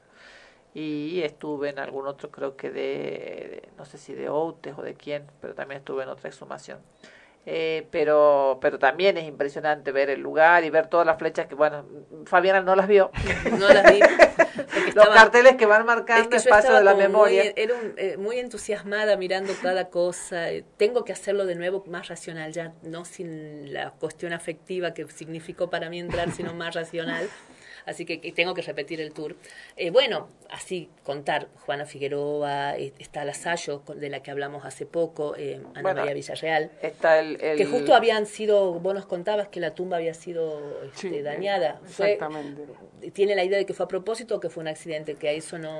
Sí, lo que se cree es que, que fue a propósito mm. Por este, la alevosía, ¿no? parece que le partieron algo sobre, sobre la placa de, de mármol que recubre ese sepulcro, pero pero sí. Yo les comentaba este, que sí, la, familia se había enojado bastante porque no, no es habitual, o sea, sí es habitual que roben cosas, pero no es habitual que vayan y rompan algo, ¿no? Es, Con esa bronca. Exactamente, se nota que fue algo premeditado. Ah, odio absoluto. Eh, Bueno, esa... Además, o sea, odio después de la muerte, o sea, o sea, ya es una cosa que, una cosa, ya es, es, es jodido que te odien en vida, pero que te odien una vez que ya te mataron, digamos, o sea, ya... ¿Para qué, digamos? Claro. Bueno, y muchos más, bueno, después la historia que nos contaste de la Rusa María, ah, que también es interesante, ver la tumba del autor de la López, eh, la López Pereira, eh, al frente estaba... Arturo Gambolini, Arturo Gambolini, para hablar, para conversar mucho de muchas cosas. La verdad es que es meterse en el pasado de Salta, en nuestra cultura, en nuestra historia, en cosas que por ahí uno admira en otros lados y las deja pasar en el lugar donde vos vivís. Una visita necesaria. hay tours en la Recoleta. Nosotros estuvimos, tuvimos la suerte de llegar hasta Estambul, estuvimos en, en el cementerio, en la mezquita, eh, de, de, vos sabés los nombres de, de la Suleimán. De Suleimán, atrás del, este, está el cementerio atrás de la se llama cementerio, tiene sus tumbas ahí. Bueno, y estaba el, el, el, lo que sería como el panteón de... Estaba Suleimán con todos sus No, el panteón que vos querías, ese querías entrar vos. Que no, pude entrar porque a, las 6 de la tarde los cerraban y yo me había ido a Estambul solo para ir a ver el eh, mausoleo de Jurrem. que eso por una novela que veía ella. eh, y después, bueno, hay muchos lugares donde se, muchas mezquitas que se muestran la, la, los, sarcófagos con, con, los sombreros. Está el sarcófago puesto, eh, digamos, como el cajón y los sombreros arriba. Hay como uno, unos palos, ¿no? En, en, el borde del sarcófago y encima colgado los gorros de sultanes y demás de los sultanes. Eh, y entras, y si te tenés que sacar los zapatos para entrar y cubrirte, creo, con un velo la cabeza. Las mujeres. Y podés entrar un rato, pegar una mirada, unas construcciones de esas turcas impresionantes, pero entras, digamos, y hay mucha afluencia de gente, por eso te digo, es una por eso nos, nos fuimos a la, se vive la muerte, ¿no? Nos fuimos a la otra punta del mundo y entramos a, un, a cementerios y a tumbas y no vamos a hacerlo acá, digamos, y, y, y uno a veces, en algunos de esos lugares se paga además para entrar, digamos, este no precisamente en las mezquitas, pero no sé si en el cementerio, ahora en la Recoleta se paga. Se paga. Eh, no, en París también van eh, eh, hay excursiones en el cementerio, los hemos visto en Animales Fantásticos, este, en la primera de Animales Fantásticos, ese cementerio que aparece al final de la película, donde este, clavan las varitas en el suelo, ese es un cementerio también muy visitado. Y, y por qué no Salta, digamos, por qué no aprovechar este que tiene tantas historias y tantas cosas para contar y para mostrar, este que no son solo las que nos contaste y nos mostraste, y seguramente muchas más. Porque hay leyendas urbanas también. El Viborón, por ejemplo, que no lo vamos a contar porque después que lo cuente, el que quiera saber vaya y va a conocer ahí unos lugares extraños donde puede andar este...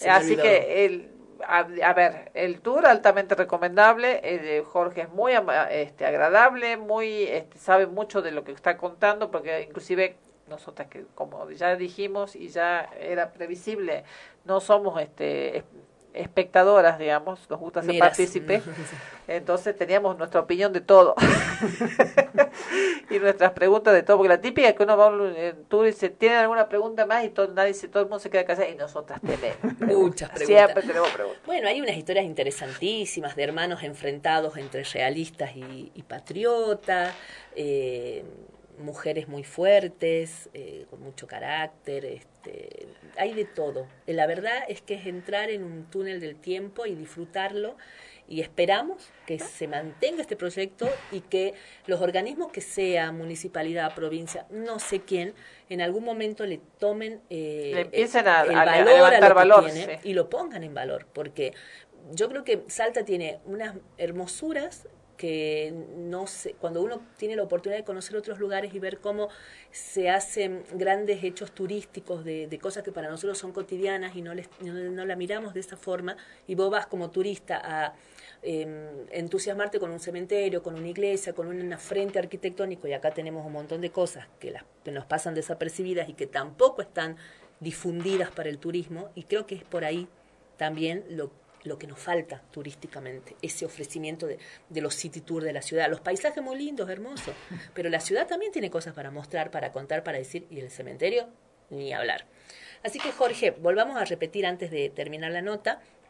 Si alguno se quedó entusiasmado, si tiene ganas de ir al, a conocer, eh, de hacerlo el Necro Tour, ¿dónde te encuentra? ¿Cómo se, puede, se pueden ubicar? ¿Qué días generalmente haces las excursiones? ¿Cuánto dura? Bien, eh, en Instagram aparecemos como negrotour.salta y ahí tienen este, nuestro número de teléfono. Siempre me olvido porque no es el oficial, el mío, sino que como es, otro. A ver, ya, lo, ya lo buscamos y ya lo decimos. Eh, a ver, Necrotour, busca, ponemos Necrotour. Necrotour se escribe Tour, digamos, para el que no sepa. Eh, Necrotour, guía de turismo, tours temáticos en el cementerio de la ciudad la Santa Cruz y a ver que se abre el WhatsApp. Pero el número creo que es el tuyo. 387-415-8775. Exactamente. Ese es el número, pero bueno, por Instagram. Les aparece claramente para que no, se van a confundir. Dice Necrotour, tiene el logo de Necrotour. Dice recorridos culturales en el cementerio de la Santa Cruz de la ciudad de, está repetido de la Santa Cruz, te aviso. ya empieza la correctora. Y el que si alguno no tiene, no tiene Instagram. Y en Facebook también. En Facebook, también y con poner en el buscador de, de, de, Google. Necrotour Salta le van a abrir las posibilidades para entrar. ¿Cuándo se hacen las excursiones? ¿Qué días? Estamos los fines de semana, sábado y domingo, a partir de cuatro y media y dura dos horas o hasta que nos echen los guardias de seguridad. ¿Qué es lo que nos pasó a nosotros? Nos, echaron los guardias con un tercio del, del, tour sin hacer, más o menos. Pero eso fue... Pero culpa nuestra. Culpa nuestra. Bueno, la verdad muy recomendable. Esta es nuestra gran recomendación de, de, de, esta, de esta semana, de este mes. Vayan, conozcan. Si le tienen ideita a la muerte, creo que tenemos que empezar a, a, cambiar un poco, a modificar esas estructuras eh, y, y, empezar a asociar el, el, cementerio con otras cosas, no solamente a lo mejor con el dolor, ¿no? sino con, con historia, con, con memoria que, es tan importante y que permite que los pueblos este, florezcan, crezcan. Cuando cuestionamos la privatización del archivo de la provincia por la historia que había en, esos, en, esa documentación, es lo mismo que pasa con el cementerio, digamos, es documentación eh, de otra manera de los hechos históricos eh, ocurridos en Salta. Y como para una última cosa, contabas vos que eso hablando de documentación, me acordé, hice un cruce con Gaby Careta, que eh, hubo una época en que, esto me comentaba Gaby, que había tumbas compradas a perpetuidad y el, la municipalidad dice, ¿cuándo es perpetuidad? Bueno, 100 años. Entonces ya tiene más de 100 años, las empecemos a destruir para crear otros lugares que la universidad se enteró y pudo conseguir algunas, que eso sí nos contaste esa parte, para tener unas guardadas en el, en el Museo de la UNSA, algunas este, placas, ¿no? Exactamente. Porque la verdad es que han ido, han mirado, han analizado valores históricos eventuales y las han guardado, se las han llevado a la universidad. Como dato anecdótico, eh, Jorge empieza el tour, empieza a contar la historia del cementerio y dice, como comenta la, la licenciada Gabriela Careta este, en una investigación, ¡ah! ahí empezamos a hablar nosotros. Ahí empezamos a hablar, nos paramos más, nuestra amiga, hace el programa con nosotros. Y yo después hablé con ella el, el, viernes pasado, le conté y ella me contaba, sí, tenemos un montón, pudimos rescatar algunas cosas y, y, y criticar esto, ¿no? Esta falta de mirada histórica y de cuidar nuestro patrimonio. Eh, de, de funcionarios y de cuestiones burocráticas. Así que bueno, espero que esto sea un buen inicio para que hagamos del cementerio un buen lugar para visitar y que lo este, conservemos y lo mejoremos. Así para que, todos. Bueno, un gusto, Jorge, haberte conocido. Gran tour el tuyo. Nos vas a volver a, a ver. No sé cuándo, pero nos va a volver a ver. Eh, así que bueno, este, cualquier novedad que tengas, también estamos disponibles para difundirla, porque la verdad que es algo que nos interesa. Nos parece que es un, una idea muy piola, algo diferente para hacer. Es súper accesible. Económicamente eh, también, el sí. precio es muy accesible eh, también. Así que es, y es un paseo interesante para hacer de algo, y además para refrescar o conocer algunas cosas de la historia. Muchas gracias, Jorge. Muchas gracias, gracias Jorge. Por, por, la invitación. Bueno, ahora, eh, despidiendo a nuestro amigo, nos vamos a la tanda. Eh, Esto no es una opinión del invitado, ¿no es cierto? ¿Qué? No, no, no. Ni nuestra sobre el tour del invitado. No, no, no, no, no por favor. Este, no podía no poner hoy a Woz en nuestro recorte musical la rompe, ya venimos diciéndolo hace mucho nosotras, cuando todos nuestros amigos, esos que se jactan de ser viejos y tener gusto por la buena música, lo cuestionaban y lo criticaban, nosotros le decíamos, no, no, no saben lo que se están perdiendo. No todo, pero vos nos gusta. Vos es bueno, es interesante, es interesante, es un pibe, como leí una nota por ahí, que vuela, es un fenómeno que atraviesa estilos y generaciones. Hizo unos conciertos en la cancha de Argentino Junior eh, impresionantes, más de 30.000 personas saltando al ritmo de sus canciones. Creo que me hizo acordar, salvando las distancias, obvio, pero con la bendición que él tiene de, del indio, me hizo acordar a, a, toda esa euforia que en algún momento se vivió por el indio. Y recordemos que el indio le abre las puertas y, y sí, demás. Sí, sí. Eh, yo, como yo digo, a unos amigos que les gusta la música y lo critican a vos, a ver, si el indio le dio la bendición, si Moyo le dio la bendición, ¿quién sos vos para decir que este chico no tiene futuro o que hace porquerías, no? Impresionante, chiquitos de 10 años, sus primeros recitales, acompañados de sus papás que saltaban a la par de los chicos unos locos que se animaron a ir el matrimonio con los 20 compañeritos de lo, del, del, nene de la escuela, todos 20 niñitos de 10 años, en el concierto de Wolf. Una cosa increíble, gente nosotros grande. Fuimos una vez con 5, casi nos morimos. Esto eran 20 niños de 10 años, nosotros fuimos con 5 de 13. Sí. Entonces, no podemos no ignorar este gran fenómeno, este chico que la viene rompiendo y que tiene un futuro enorme un despliegue musical impresionante, estuvo Moyo ahí, a mí se me cayeron los pantalones, no, no estaba en el recital, lo estaba mirando porque casi me muero, porque lo amo a Moyo y ellos dos juntos son impresionantes, un coro de gospel, la verdad un show increíble. No, me, solo, que, solamente me queda decir una cosa de todo lo que vos dijiste. ¿Qué? Puaj. Puaj. Puaj, Puaj es el tema de voz con el que nos vamos a la tanda.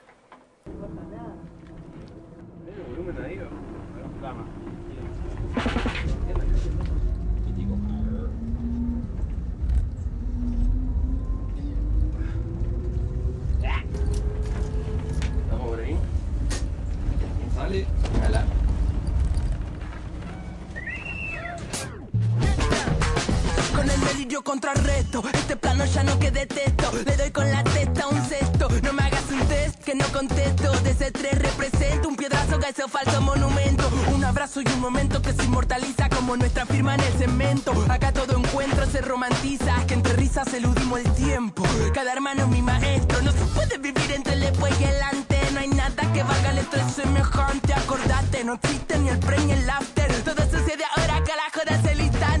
Yo, te dejo mi buen destello. Donde esté yo, va a estar mi sello. Por otro, no me preocupo, se darán cuenta ellos. Que en su grupo hay más toys que un sello. Uh, solo buscas entretener, eso es fácil de entender. Canta, mierda procesada para que caiga bien. Y ahora la gente se atraganta cuando no hay puré. Con un cacho se rescata son solo unos rapeos que van con respeto y gracia. Ya no me peleo si se nota la distancia, el cordón umbilical que los une con su falacia. Hacia donde voy no sé ni lo pretendo. Bueno, mi paciente no saber qué estoy haciendo. Me gusta ir de loco con el foco, vamos viendo. Y que se queden pensando, ¿qué carajo estás diciendo? Esta cura no me deja dormir y una duda que no me la saca ni el ichin. Eso que me representa me lo quedo para mí. La bandera que de orgullo no la uso para el marketing. Para el marketing. Oh, Lord, para el marketing.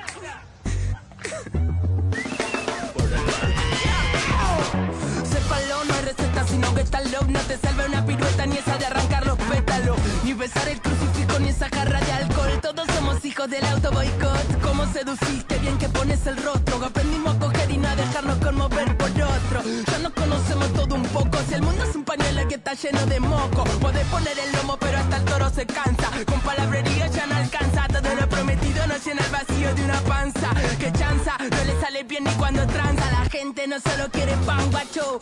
Quiere dignidad y la posibilidad de un rancho. Todos poniendo el pecho y tienen derecho a un cacho. Sin tener que revolver la esperanza en algún tacho. Y ahora entiendo cuando te importabas Y dijiste que estar tranquilo que es imposible. Y hasta mi rutina tiene que ser consumible. Y yo que habito el día haciendo cosas que no sirven. Que no sirven a tu rey, ni a la ley, ni a la ley. Que se rigen por el alma con la calma del sensei.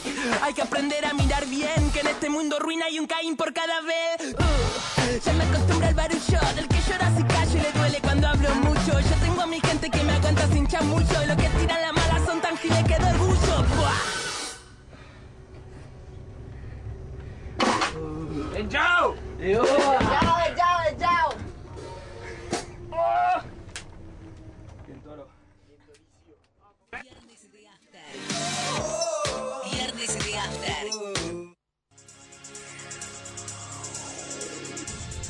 Mientras todos buscan entretenerlo, nosotros lo invitamos a informarse. Nosotros lo invitamos a informarse. 88.1 FM Noticias. La primera del dial. La Secretaría de las Personas Mayores brinda cuidados y asistencia integral. Contiene a personas en situación de maltrato y vulnerabilidad. Trabaja por la inclusión y promoción social a través de actividades culturales y recreativas en clubes, centros y organizaciones. Promueve la atención en materia de salud, educación nutricional y alimentación. Bien me jubilé, empecé a trabajar con adultos mayores, disfruté muchísimo con ellos, los he querido hasta el último minuto y eso me dejó una enseñanza grande que a la vida hay que darle color, hay que disfrutar y ser activa. Comunicate con nosotros a través de la línea 148, opción 2, Gobierno de Salta, Gobierno presente. Si un conocido o familiar te contacta por una red social pidiendo que le transfieras dinero, desconfía. Nunca des por sentado que quien te escribe es quien dice ser. Verifica siempre su identidad.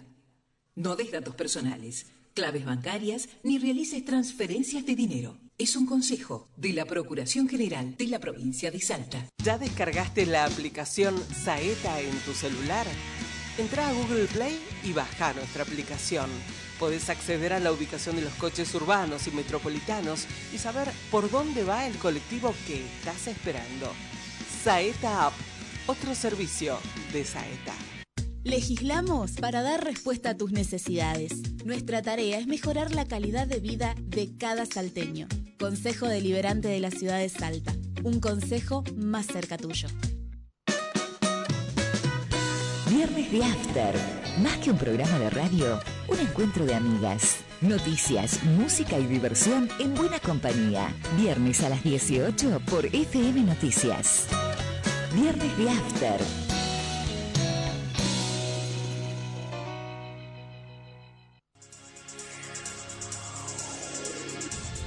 Mientras todos buscan entretenerlo, Mientras nosotros buscan lo entretenerlo, invitamos a informarse. Nosotros lo invitamos a informarse. 88.1 FM Noticias. La primera del dial. Viernes de After. Viernes de After.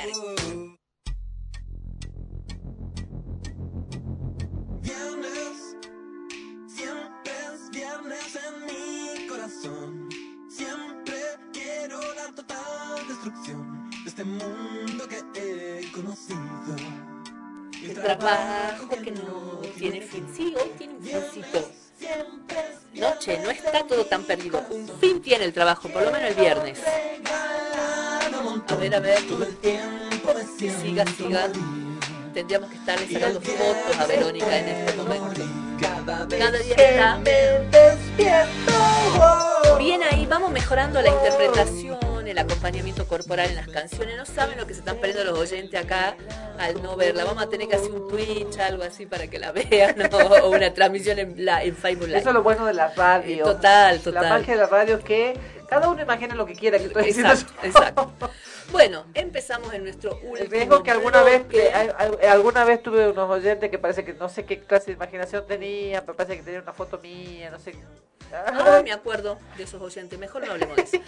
Bueno, siendo las 19.42, estamos transitando nuestro último bloque en este programa que cada vez se nos pasa más rápido. Son 26 grados, no, 26 grados no puede ser a esta hora. A ver, desde Nos morimos, se este, hacen 26 grados. Oh, estamos en alta capital, 22 por grados. 22 grados. A mí me sale 26, pero. No, porque no lo tenías actualizado. Claro, no tenía actualizado. Sí, hace 22 grados. Lo mismo que pasó a mí. 22 grados eh, en Salta Capital. En Salta Capital. Bueno, arrancamos el cuarto bloque. Estamos en Viernes de After. Estamos en Viernes de After, somos Fabiana y Verónica, que me di cuenta que eso nos falta en nuestras promos. Nosotros nos creemos tan divas que ni siquiera hace falta poner nuestros nombres. ¿Nuestros apellidos? Una vez, no, ni nuestros nombres, nuestros apellidos. Una vez, no tenemos Amoria y Susana. Somos las innombrables. No, salimos en algunas promos sin los nombres siquiera, pero somos nosotras, Fabiana y Verónica. Bueno, tenemos ahí algún toquecito. ¿Qué te parece si contamos que eh, empieza el mes, podríamos decir, del orgullo LGBTIQ en la Argentina. En la Argentina, por supuesto, porque ya fue en junio, en creo. Junio es en, el resto, sobre todo en el hemisferio norte, y tiene que ver, sí, con las temperaturas. Con las temperaturas, así es. Bueno, se esperan múltiples actividades en todo el país. Hay mucha movilización, más que siempre hubo movilización, pero ¿viste cuando hay una mayor organización, una organización que atraviesa a lo largo y al ancho el país, que es lo que permite el crecimiento de los movimientos? La visibilidad y se torna mucho más fuerte y pareciera ser que es enorme la convocatoria, seguramente crece, pero viene creciendo de en los últimos años todo este tipo de marchas. Em, bueno, contamos un poco que han decidido como una estrategia del movimiento que no sea una gran marcha simultánea el mismo día en todo el país, sino que se vayan dando esta semana acá, esta semana allá, con estas actividades, con estas otras, justamente para tener movilizado todo el mes al colectivo LGBTIQ que sea noticia además, porque seguramente se, se, comentará o se transmitirá desde, distintos lugares que hoy se hace la marcha en tal lugar. Ahora, la primera gran marcha inicia mañana, en, obviamente, Plaza de Mayo, de Plaza de Mayo al Congreso muchísimas actividades las que tienen previstas, ya están sucediendo algunas actividades del 31 de octubre, hay muestras fotográficas, hay cine, hay experiencias de políticas, de organismos de Estado en materia de diversidad sexual, hay teatro, hay conversatorios, eso estamos hablando de Buenos Aires, ¿no? Em, y em, este evento empieza a las tres y media, pero decíamos que está organizado de norte a sur. Hay miles de actividades. Em, y Salta, el 29 de noviembre a las 5 de la tarde en San Martín y la Valle comienza la, la decimonovena marcha del orgullo LGBTIQ más. Eh, y a mí me sorprende, pero también va a haber una marcha en Cafayate. Se trata de la segunda marcha plurinacional del orgullo de Cafayate, que se va a hacer el 19 de noviembre. La concentración va a ser en la plazoleta Güemes, de, obviamente de Cafayate, y a las 21 habrá una peña diversa en la Plaza de la Familia. Recuerdan en el, van a recordar en el evento a Lorena Flores, una mujer trans de 38 años que falleció a causa de una enfermedad. Mira qué, qué bueno, optaría para ir a ¿no? El 19, acompañando la marcha. Bueno, la verdad, eh, las marchas de Salta son interesantes, vienen creciendo, como lo, hemos dicho muchas veces. Ojalá que esta sea inolvidable. Nosotros no podemos dejar de reconocer como salteños que somos, que hemos sido...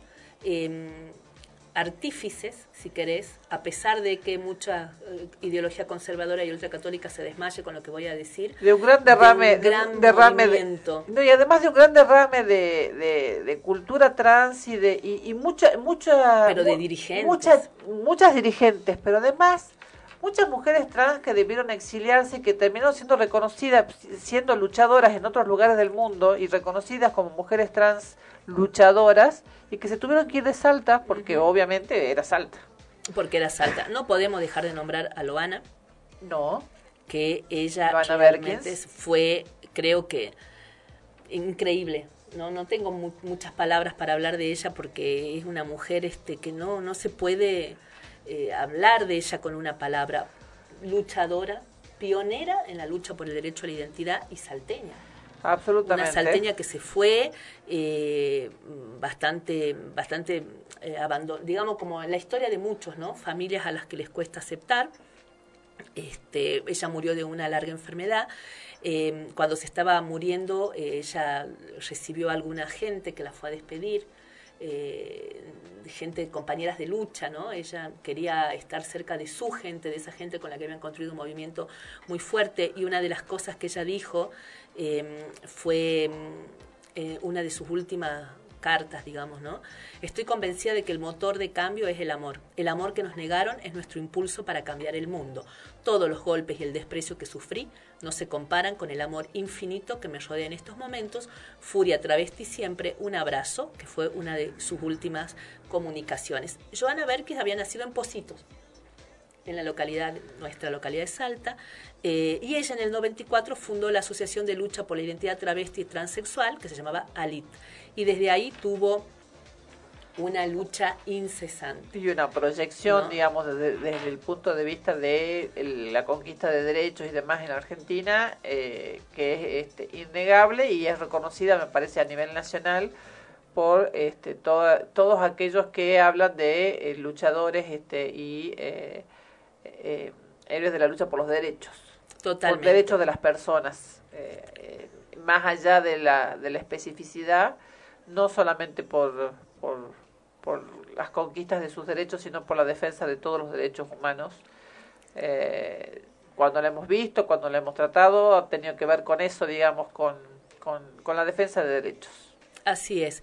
Y, la verdad es que no podemos no nombrar eh, esta movida que se viene en noviembre sin reivindicarla, sin recordarla, sobre todo en una provincia como la nuestra, que ha, como decíamos, ha expulsado a muchos, a muchas, a muchos, que después han sido grandes dirigentes que han hecho historia en, el, campo del reconocimiento de los derechos. Así que, eh, ya saben, 29 de noviembre. En Salta Capital y 19, de noviembre en Cafayate. En Cafayate, segunda marcha plurinacional del orgullo. En Cafayate. y acá es la 19 la 19 marcha, décimo, no, no sé cuánto, no tengo ganas de decir ese número largo, del orgullo LGBT y Seguramente vamos a estar hablando más del tema, cuando estemos cerca de la época de la marcha vamos a volver a tocar el tema, pero listo, queríamos este, empezar a contarles que mañana, que ya empezó en realidad desde el 31 de octubre, bastante presencia estatal, ahí el, el Centro Cultural Kirchner en Buenos Aires está abierto desde el 31 con un montón de actividades,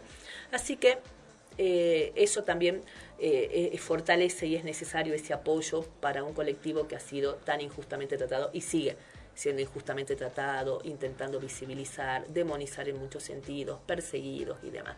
Así que, bueno, eso simplemente como para recordar. Bueno. Y una, la, noticia, la noticia, creo, por lo menos a nivel este, Latinoamérica de, de esta semana.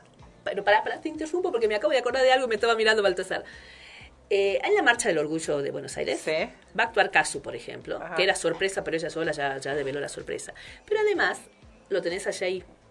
¿A quién? A Jay Mamón. Ah, sí. A la Sandra Mianovich Sí. anunciaron que en el cierre de la marcha van a cantar juntos un pedacito, bueno, este tema del que vamos a escuchar un pedacito, pero ellos lo van a hacer entero. Yo soy lo que soy. Yo soy lo que soy, mi creación y mi destino.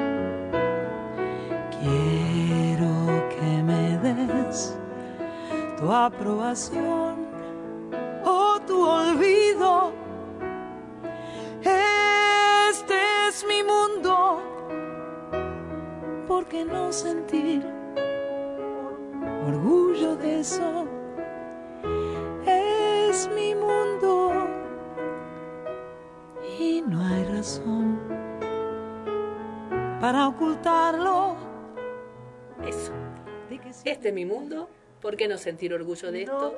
es mi mundo y no hay razón para ocultarlo, que es lo que ya decía Sandra, eh, semi oculta lo decía, pero lo decía, y eh, eh, es eso, de eso se trata. Así que a celebrar con orgullo la identidad sexual que cada uno tiene ganas de tener. Claro, este, la que tenga ganas de tener. La que tenga ganas de tener. Así es. Bueno, ahora sí. Ahora, sí. Vamos a lo que ibas a decir. Eh, esta semana claramente la noticia trascendente en Latinoamérica ha sido la elección en Brasil, la segunda vuelta en Brasil, con el triunfo de Lula. Eh, triunfo que no estuvo en vilo hasta, hasta ayer o antes de ayer, digamos. Eh, la situación no es de las mejores, pero eh, no está siendo de las mejores en ninguna parte del mundo. En realidad no nos tuvo, no nos tuvo en vilo la elección, porque cuando, para mí, el tribunal, eh, claro, el tribunal electoral puso elección matemáticamente finalizada, fue ahí cuando yo lo empecé a compartir en mis redes sociales y una fotito del tribunal electoral que daba 49 a... Claro, no, yo me reía porque yo estaba, con mi, yo estaba en Córdoba con mis hijas y, mi hija decía, pero este, ¿por qué no, no llegan hasta el 100%? Digo, primero que los recuentos, digo, y además le digo, mira, matemáticamente, le decía esto, mira los números, eso puso el Tribunal Electoral. O sea, le lleva 1.8 y quedan 1.4, no hay forma. No hay manera. Entonces, este, claro, cuando pasó eso, ahí uno ya sabía cómo venía la mano. Rápidamente hubo un, una reacción a nivel internacional de muchos políticos que al toque salieron a reconocerlo. Que no es lo habitual y que tiene que ver con lo que se, mensaje. Sí, que con lo que se esperaba que iba a pasar y que finalmente te pasó. sí, Bolsonaro nunca nunca admitió, eh, de frente no, eh, no habló por supuesto con, con Lula, em, aunque él se haga el santo, seguramente provocó estos cortes de rutas y todo esto que están provocando un caos en Brasil, pero la realidad es que Lula es presidente de Brasil por tercera vez consecutiva, por un pequeño margen, sí, porque así actúa el lawfare y así actúan este, la, fake news. Eh, se lo ha instalado en la mitad de la, para gran parte de la población brasileña, el, el gran corrupto y no va a haber nada que lo saque de ahí. Claro, pues el tema, el planteo es, el, la Corte nos dijo que es inocente, declaró la nulidad. Pero bueno, si un juicio es nulo y uno no es culpable, es inocente. Así es. Eso se llama presunción de inocencia. Así que bueno, pero... Y, eh, y es lo mismo que pasa acá, digamos, con esto, de que hay, hay, hay personas que, que conocen hechos y que hechos que no son ciertos y los, los sienten por un determinado lugar y se convencen de que eso es cierto y no va a haber ningún argumento ni nada que los, los saque de esa convicción. A tal punto que en uno de los cortes, en un, momento circuló que habían detenido al presidente del Tribunal Electoral, noticia que no era cierta, y se festejó en ese corte la detención del presidente del Tribunal este, Electoral en, Brasil como algo cierto, como algo ocurrido, y no era cierto. Esto es para que notar lo que, lo que, tiene, lo que son las fake news. claro, ¿no? Eh, de todas formas, bueno... Eh, lo, festejemos, digamos, ¿no? Yo digo, no quiero que, que, todo esto empañe la alegría que uno sintió el domingo, la sufrimos mucho, pero es como cuando ganas un partido con un gol al último minuto y te volves loco de la alegría porque no lo esperaba. Bueno, más o menos así, la, la, la felicidad, el alivio, la alegría de sentir que, aunque sea, hay uno más hay un brasileño más, un, bueno, no un millón, un dos. millón, dos millones de brasileños más en, en una población de 124 millones. Sí, sí, sí, no, dos millones nada, digamos. Que, no le dices, que no acepta la propuesta de Bolsonaro, la destrucción de la Amazonia, eh, la violencia política. La misoginia, la toda, toda esta enumeración que estás haciendo vos la hizo otra persona eh, un par de días antes de la elección. No, no lo sabía. Cuestión es que en Santa Catarina, los manifestantes pro Bolsonaro haciendo el saludo nazi como para mostrar más cosas. Así que yo estoy contenta y quiero que nos vamos de este programa festejando. No vamos a poder festejar mucho porque nos faltan cuatro minutos para que termine el programa. Quien lo dijo fue la, fue la persona que vamos, de quien vamos a escuchar cantar en este momento. Vamos a escuchar cantar porque ella festejó toda vestida de rojo frente a su televisor gigante y con esta canción de fondo. Escuchemos un pedacito de Todo el mundo está feliz. Claro que sí.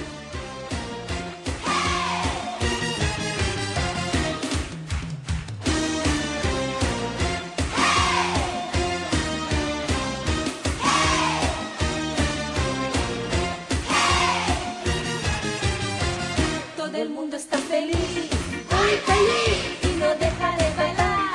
Bailar. Todo el mundo pide bis, todo el mundo ¿Qué pide bis. Pide Todo el mundo pide bis.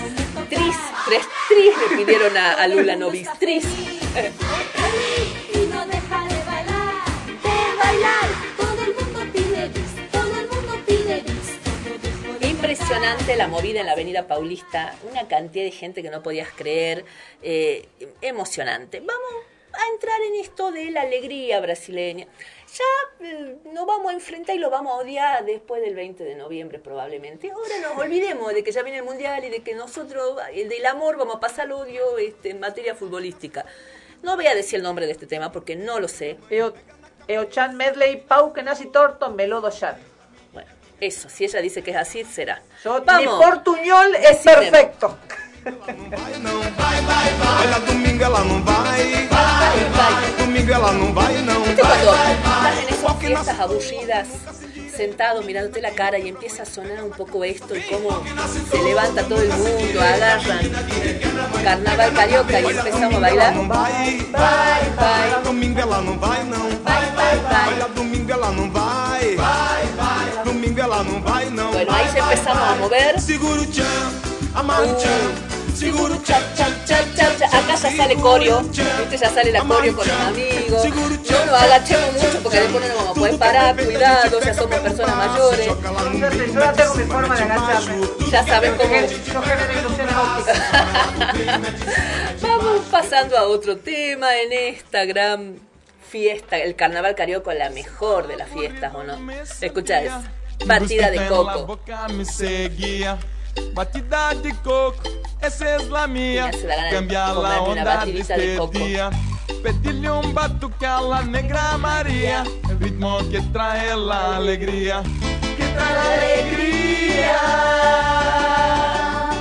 Por eso yo solo quiero la playa y el mar.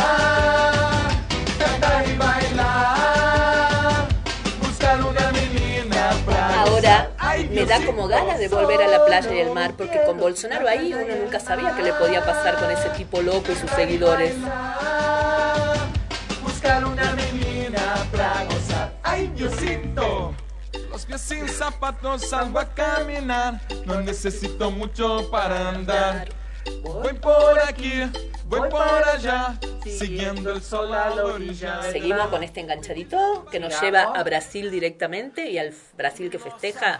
Otro tema que dio Ai, se eu te pego, ai, ai, Michel se eu Teló. delícia, delícia, assim você me mata.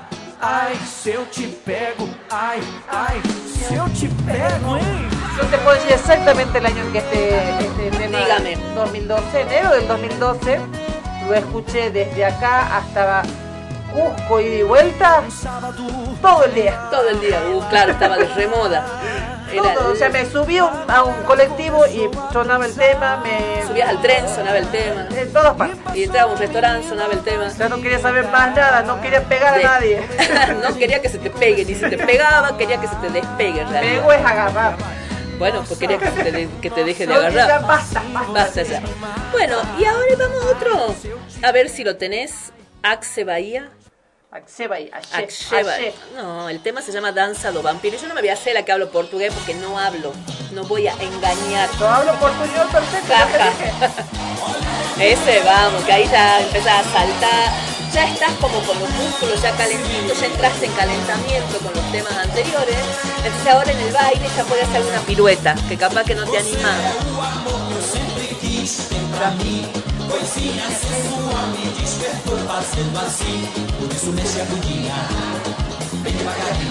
Ya acá Hay ya- que mover el traste. aquí ya salió para, ya no queda nada en la bolsa de cotillón, ya no queda ni un No, pero cotillón. aparte la canción te dice, mueva mueve la bundilla. Move la bundiña. No pare de mover la bundiña.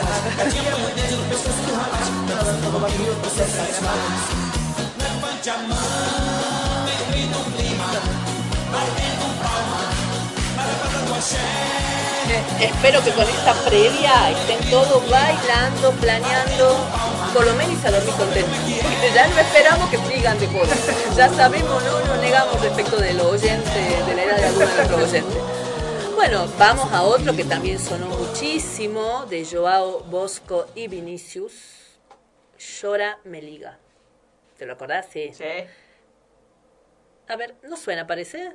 A ver, a Acá no suena, por ver. lo menos. ¿Qué está pasando? Que no sale. Bueno, a todo esto, volvamos al escenario.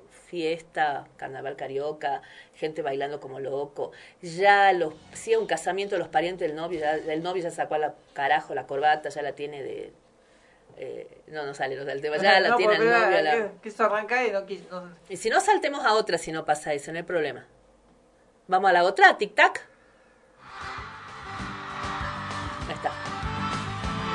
¿Es esa, no? Ese, sí.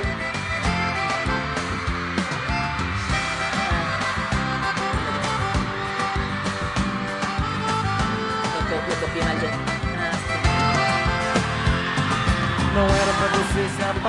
Ah. Ahí para bajar un poco, para que vuelva a recuperar los latidos. Baja un poquito.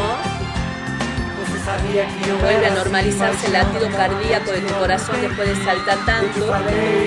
Meu bem, eu te falei. Não vai ser tão fácil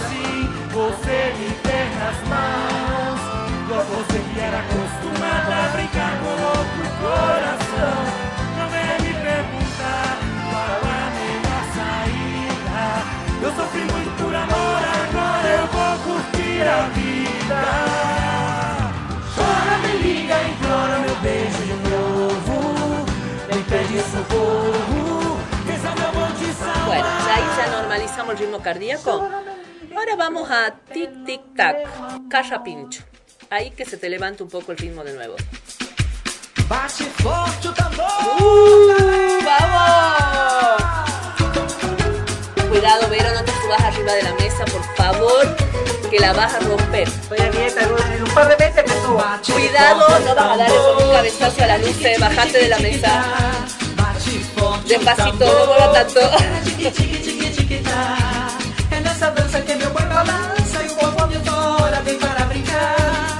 É nessa dança que meu boi balança e o bombom de fora vem para brincar. As barrancas de terras caídas faz barrinho do nosso rio mar. As barrancas de terras caídas faz barrinho